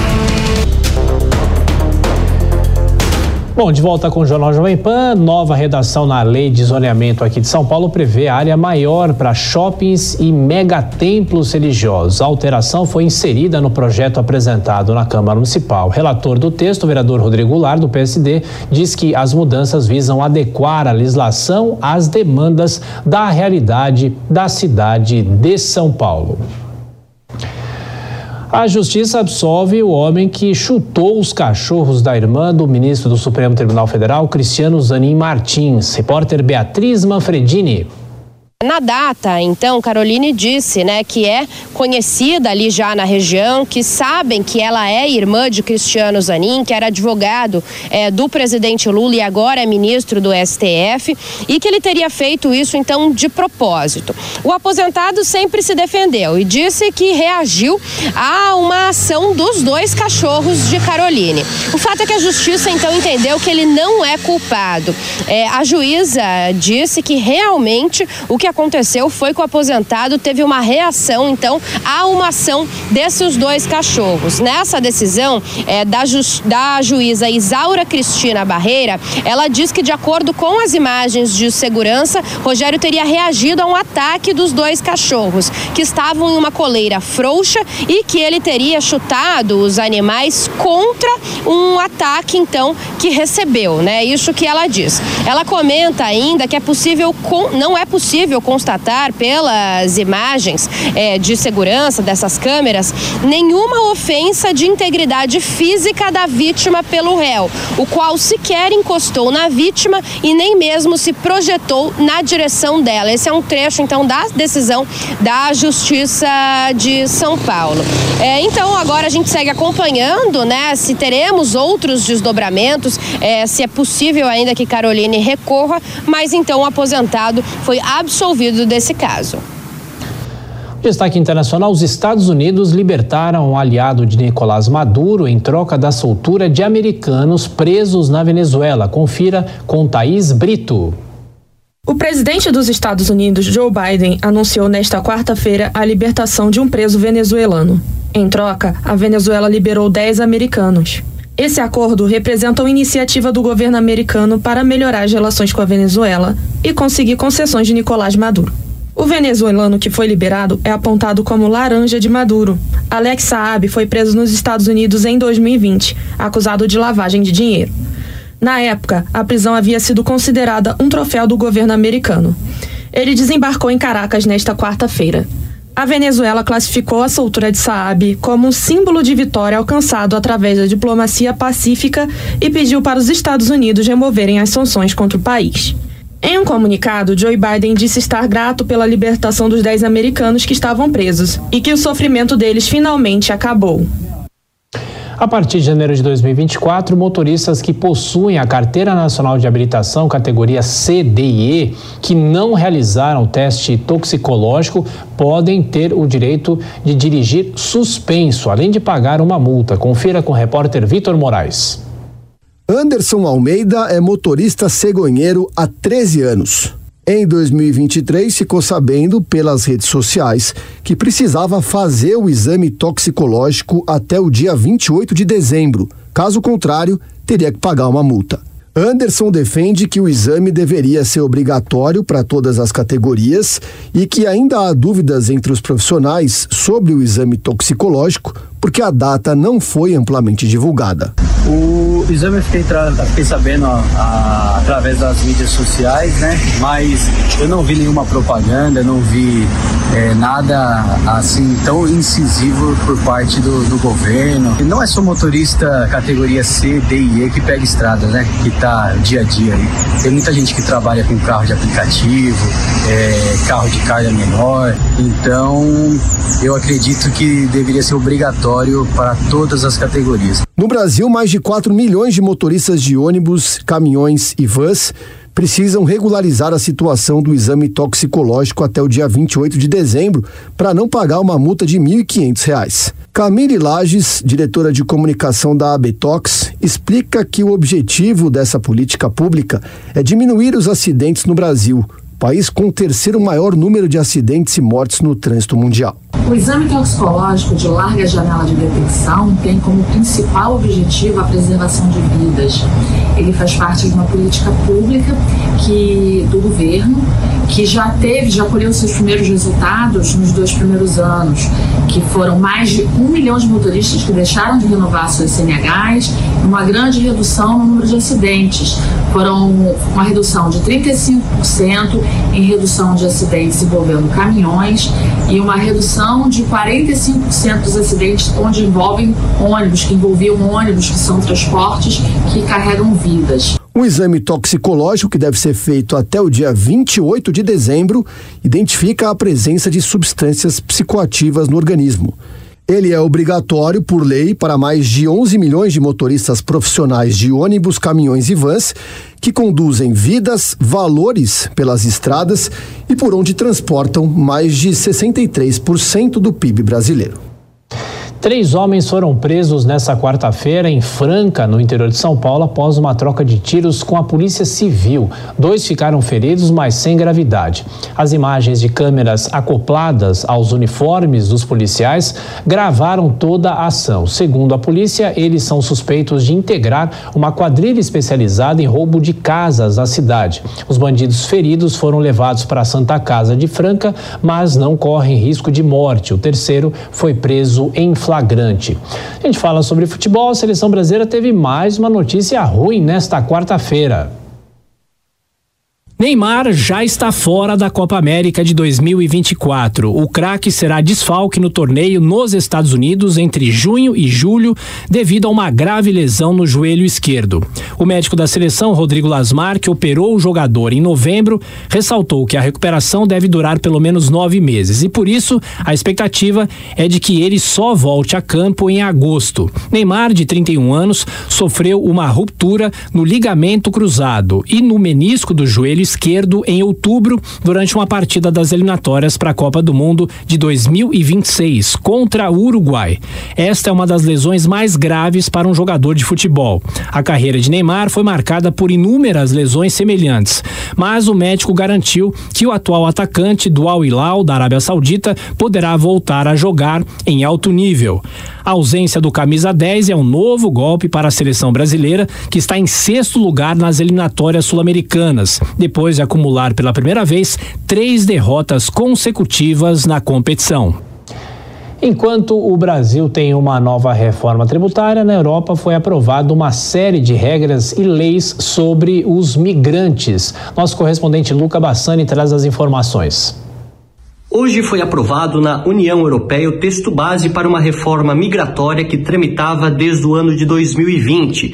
Esta reforma ainda necessita da aprovação do Conselho Europeu, dos respectivos chefes de governo e de Estado dos 27 países membros, além da aprovação do Parlamento Europeu. Mas, na visão de muitos analistas e também parlamentares, acreditam que essa será uma mudança histórica para a proteção das fronteiras europeias com os demais países do mundo. Nesse sentido, o texto base inclui maior proteção aos países mediterrâneos, como Itália, Grécia, Espanha, que por sua posição geográfica acabam recebendo uma imigração em massa de países africanos e também do Oriente Médio, muitas vezes não tem como arcar com os custos desta deste deslocamento de milhares de pessoas. Inclusive, eles usam o argumento que apenas em 2020 mais de 960 mil pessoas fizeram pedido de asilo dentro da União Europeia, o maior número número desde 2016, dos quais muitos desses imigrantes não têm direito ao asilo, não são elegíveis ao status de refugiado.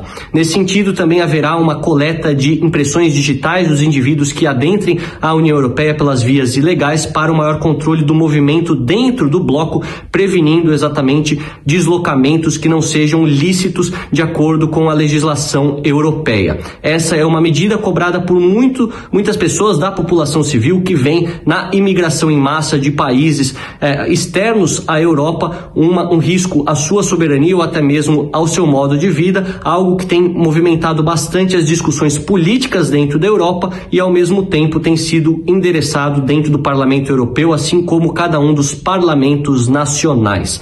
Algumas organizações humanitárias, como a Anistia Internacional, acreditam que caso essa mudança seja feita de maneira apressada, isso poderá causar mais sofrimento aos migrantes principalmente se incluir mulheres e crianças que esperarão em centros de detenção por tempos indeterminados, além, é claro, da remoção de alguns indivíduos que, teoricamente, poderiam ser elegíveis ao status de refugiados. Essa discussão tende a continuar dentro da União Europeia até que o texto seja definitivamente aprovado pelos órgãos competentes. Continuaremos acompanhando para atualizar também a nossa audiência. De Lugo, na Espanha, Luca Bassani. Olha, Luca, a Justiça Eleitoral já avisou, é preciso ficar de olho nas tecnologias de inteligência artificial. Os recursos que podem ajudar muita gente também podem ser usados para o mal, para a criação de fake news. E sobre a regulamentação, essa tecnologia, a gente conversa agora com o advogado Ricardo Campos, professor na Universidade de Frankfurt, na Alemanha, e especialista em direito digital. Tudo bem, professor? Muito obrigado. Boa noite. Uma honra estar aqui com vocês, falando diretamente da Alemanha. Muito obrigado, professor. Professor, aqui no Brasil há uma discussão grande: quem deve regulamentar a inteligência artificial? Se é o Congresso Nacional ou, nesse caso, a Justiça Eleitoral, porque há uma preocupação no ano eleitoral agora de 2024. O senhor acha que isso deve surgir do Congresso ou a Justiça Eleitoral tem todo o direito de fazer essa regulamentação? Olha, Tiago, essa é uma pergunta importante, é, visto que houve um julgamento no Supremo Tribunal Federal há dois dias atrás, da ADIM 7262, que versou justamente sobre esse tema, que foi proposta pelo é, Procurador-Geral da República, Augusto Aras, é, do último governo, do governo Bolsonaro, e foi julgado agora, e o relator Faquim decidido por também por unanimidade, é, decidiu que o, o, pela especificidade da forma de comunicação do circuito eleitoral, do circuito comunicacional eleitoral, o TSE teria sim competência para é, é, decidir casos né, e estabelecer uma regulamentação sobre é, conteúdos ilegais, aqui falando já de uso de inteligência artificial, com a nova resolução 23.714 de outubro de 2022, que foi objeto dessa ADI. Agora, professor, essa discussão não é só feita no Brasil. Outros países, o senhor tem aí como realidade a Alemanha, a própria Europa vem discutindo o que fazer com a inteligência artificial e, claro, os, os impactos em todos os setores, mas a preocupação que nós temos aqui em relação às eleições do, do, do ano que vem, as eleições municipais. De que forma é possível colocar uma regulamentação nisso e evitar que isso seja usado de forma negativa no pleito? Pleito? Então, a gente teve aqui na Europa uma aprovação de um regulamento europeu, que é como se fosse uma lei que vale para todos os países europeus. E ele tem um artigo específico sobre é, a questão de, de, de é, transformação de conteúdos em conteúdos não originais, seriam deepfakes, né, que é o artigo 52.3, que cria uma obrigação de informar que o conteúdo foi artificialmente alterado. Mas do ponto de vista de uma proteção mesmo mais vasta, é, não há uma regulamentação também europeia que verse de forma profunda. Então a gente vê que até no contexto internacional, principalmente com questão de inteligência artificial, o mundo está passando por um novo momento né, que vai surgir dano e a partir daí a gente vai se adaptar. E é, não tem ainda uma, uma, uma, uma legislação contundente no plano europeu sobre deepfake, tirando esse artigo 52, inciso terceiro do novo regulamento europeu. Claro. E, e, professor, a gente fez nas últimas duas eleições, pelo menos aqui no Brasil, uma discussão muito grande sobre as notícias falsas, as informações que eram distribuídas em massa para muitos eleitores, e há muita dificuldade de se coibir isso. Até o Congresso Nacional discutiu exaustivamente o PL das fake news, e aí tem uma polêmica se né, o que é notícia falsa, o que é cerceamento da liberdade também. Então, essa é uma discussão muito mais ampla. Agora, a inteligência artificial, como que se regulamenta? Se pune quem, quem, quem fez alguma coisa com a inteligência artificial ou deixa acontecer e depois pune a pessoa ou se evita na origem? Olha, esse é um ponto muito importante. Porque é, a gente tem com a internet uma, uma difusão muito maior de produção de conteúdos de terceiros. Não é mais só uma organização jornalística como a Jovem Pan, a Globo, a SBT que produz conteúdo, como na era das a, mídias de massa, mas agora qualquer terceiro consegue colocar um conteúdo novo. E aí surge todo o problema. O que eu vejo a partir, eu dou aula disso aqui, desse tema aqui na Alemanha, na Europa, o que eu vejo é uma crescente obrigação também dessa nova infraestrutura da comunicação que passa a centralizar e a colocar à disposição todo o conteúdo, que são as plataformas digitais. Então, não se pune apenas quem colocou ou disponibilizou o conteúdo, ou gerou o conteúdo, mas também quem é, é, é, disponibiliza essa infraestrutura da comunicação ou espaço digital. Então, a gente tem aqui um duplo caminhar de uma punição a quem realmente gerou, criou o dano, e também uma punição ou um dever maior de monitoramento de quem é o dono dessas plataformas digitais que se tornaram a infraestrutura da comunicação da população no atual momento. Sim, e professor, pela sua experiência com o direito digital, e claro, apesar de ser um mundo novo, né, o que, que o senhor imagina que a inteligência artificial poderia ser usada para quê? Para prejudicar algum adversário, para algum ataque de um eleitor, para algum adversário, para alguém que ele não concorde? Quais seriam as características do uso da inteligência artificial na eleição? Olha, está muito incipiente, mas eu poderia elencar aqui ao menos quatro, né? Vamos partir do primeiro, a questão da geração de conteúdo automatizado, né? Um, um, uma inteligência artificial, é, principalmente geração de texto por meio de modelos de linguagem como o, o ChatGPT, ele pode ser usado extensivamente para criação de conteúdo falso. Um outro ponto que é interessante, já teve um escândalo global que é ligado à Cambridge Analytica, a gente pode, com algoritmos de IA, é, analisar dados demográficos, histórico de navegação e comportamento online, e assim criar uma segmentação da audiência e direcionar a notícia falsa para aquele segmento que vai querer escutar e vai ser influenciado por aquele, por aquele conteúdo falso. Então, isso é algo novo que passa a ter. É como se a Cambridge Analytica fosse democratizada para quem quisesse utilizá-la é, de forma extensiva. Há também a automatização da disseminação, né? A, a IA pode ser usada para automatizar a disseminação de fake news em redes sociais, usando bots, sistemas automatizados, e também a questão da manipulação de mídias digitais, né? Além de texto, a IA pode ser usada para criar deepfakes.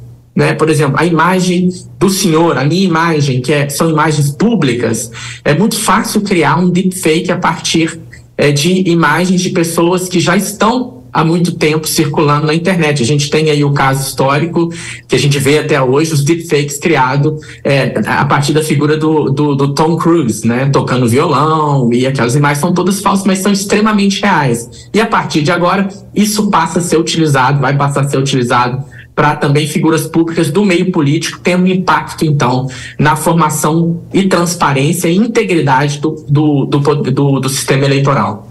Conversamos com o advogado Ricardo Campos, professor na Universidade de Frankfurt, na Alemanha, e especialista em direito digital. Professor, muito obrigado mais uma vez, o senhor que nos atendeu diretamente da Europa. Um abraço, até a próxima. Muito obrigado, estarei sempre à disposição. Muito obrigado. A gente volta a falar sobre economia, valores que entram na economia. Uma notícia boa para os trabalhadores. As empresas têm até hoje para pagar a segunda parcela do 13º salário. Reportagem de Beatriz Manfredini. É, termina hoje o prazo para que as empresas paguem a segunda parcela do 13º salário para os trabalhadores com carteira assinada e também para os servidores públicos. É sempre notícia boa, né? A entrada de dinheiro extra na carteira, mesmo um dinheiro que já está programado, que já é esperado, é sempre bom, principalmente nessa reta final de ano, comecinho de ano novo, que todo mundo tem sempre muitos gastos e muitas despesas. A primeira parcela foi paga, né, ou pelo menos tinha que ser paga até o dia 30 de novembro e hoje, então, quarta-feira, termina o prazo para o pagamento dessa segunda parcela. De acordo com dados do Diese, quase 88 milhões de pessoas serão beneficiadas com o 13º salário, que deve ser em média aí de 3 mil reais. Lembrando que o cálculo desse 13º é feito com base na renda mensal de cada trabalhador e também em quantos meses ele trabalhou com carteira assinada durante o ano. A gente está falando de 2023, então entre janeiro e dezembro deste ano. O Diese também aponta que o 13º salário, agora em 2023, tem potencial para injetar 291 bilhões de reais na economia, o que equivale 2,7% do PIB do país, do produto interno bruto. Mas atenção, né? A gente lembra que a segunda parcela ela tem alguns descontos, então atenção para o trabalhador não estranhar. É, tem desconto do imposto de renda e também do INSS. Então vem um valor um pouquinho menor do que a primeira parcela. É importante lembrar também que se o trabalhador não receber né, o 13 terceiro salário, a orientação das, dos especialistas no assunto é que ele tente conversar com o RH, tente entender o que aconteceu na empresa, chegar num acordo. Se isso não der certo, ele pode procurar o sindicato da categoria e se ainda assim não conseguir o pagamento do 13 terceiro salário, aí pode fazer uma denúncia no Ministério do Trabalho. Lembrando que as empresas estão sujeitas a multas, né, se não pagarem o 13 terceiro salário de 170 reais por trabalhador. Um seminário do Grupo LIDE aqui em São Paulo discutiu o novo cenário tributário para os investimentos no Brasil após a aprovação da reforma no Congresso Nacional e a promulgação nesta quarta-feira. Repórter Marcelo Matos. Diante de um sistema conhecido como manicômio tributário, a reforma aprovada no Congresso pode estar longe de ser perfeita, mas há um consenso que trará mais benefícios à economia do país e aos brasileiros, avalia o ex-ministro da Fazenda, Joaquim Levi. Principalmente simplificar as coisas para as empresas. Hoje, pagar imposto é um suplício, principalmente o imposto sobre o consumo. Isso vai ser simplificado, isso vai permitir você automatizar muitas coisas. É, tem toda a questão de origem, destino, uma opção de questões técnicas é, que também vão ser simplificadas. Então, hoje o ICMS é muito complicado, além do PIS/COFINS. Vai ser simplificado. Não vai acontecer da noite para o dia, porque tem muitos interesses. Numa democracia, você não faz coisas repentinas. Mas isso não é um problema. Para o ex-presidente do Banco Central e ministro da Fazenda, Henrique Meirelles, as exceções podem criar um IVA acima de 30%, o maior do mundo. Já estão definidos, inclusive, na Constituição, porque foi aprovada a PEC, uh, que esse é um ponto negativo. Mas é aquela história: o ótimo é inimigo do bom. Então, eu acho que é um avanço importante. Agora, nós precisamos ficar atentos à questão das leis complementares que vão definir alíquotas e vamos evitar uh, um, uma diminuição excessiva de alíquotas para alguns setores, que faz com que a alíquota que atinge todos os demais, todo o restante da economia, todos os consumidores, seja muito alta. Já o ex-secretário da Receita Federal, Jorge Rachid, ressalta a desigualdade atual nos impostos sobre o consumo no país. Eu vejo aqui para o nosso país uma desigualdade muito grande no país. É difícil nós compararmos né, esse país continental com outros países, outros exemplos que assim trouxeram para nós no debate. Temos uma desigualdade de renda muito forte aqui no Brasil e os tributos sobre consumo é, é, ocupam 44% de toda a arrecadação federal. Então, nós colocarmos uma tributação uniforme para tudo isso, o impacto para o cidadão brasileiro seria muito grande.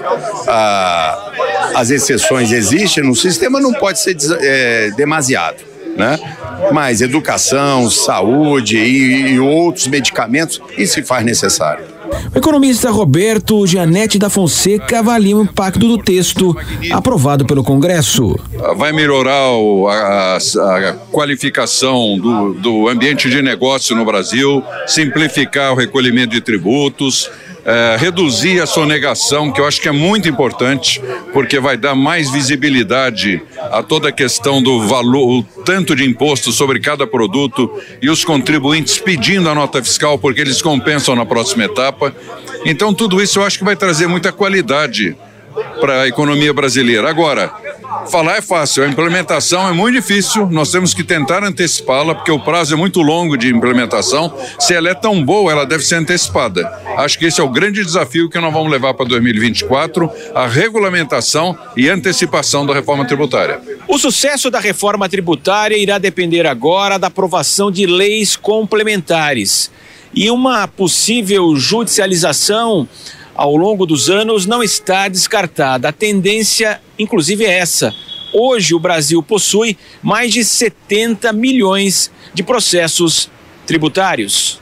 O tributarista Heleno Torres reforça a importância das discussões seguintes à promulgação do novo sistema de impostos do país. Quando nós temos 74 páginas de texto é, de uma reforma para serem é, essas páginas inseridas na Constituição, isso nos dá um temor de que haja ou possa haver uma grande judicialização no futuro, por quê? Porque ainda temos todas as leis complementares para serem editadas, depois as regulamentações dessas leis complementares e qualquer eh, discordância ou divergência entre a regulamentação, as leis complementares e a Constituição poderá levar os contribuintes ou mesmo as procuradorias dos estados e municípios a buscarem o Poder Judiciário para a defesa dos seus direitos. Então, isto sem dúvida nenhuma acontecerá e teremos aí um processo de aprendizagem e de construção, não somente no Poder Legislativo, mas também no Poder Judiciário.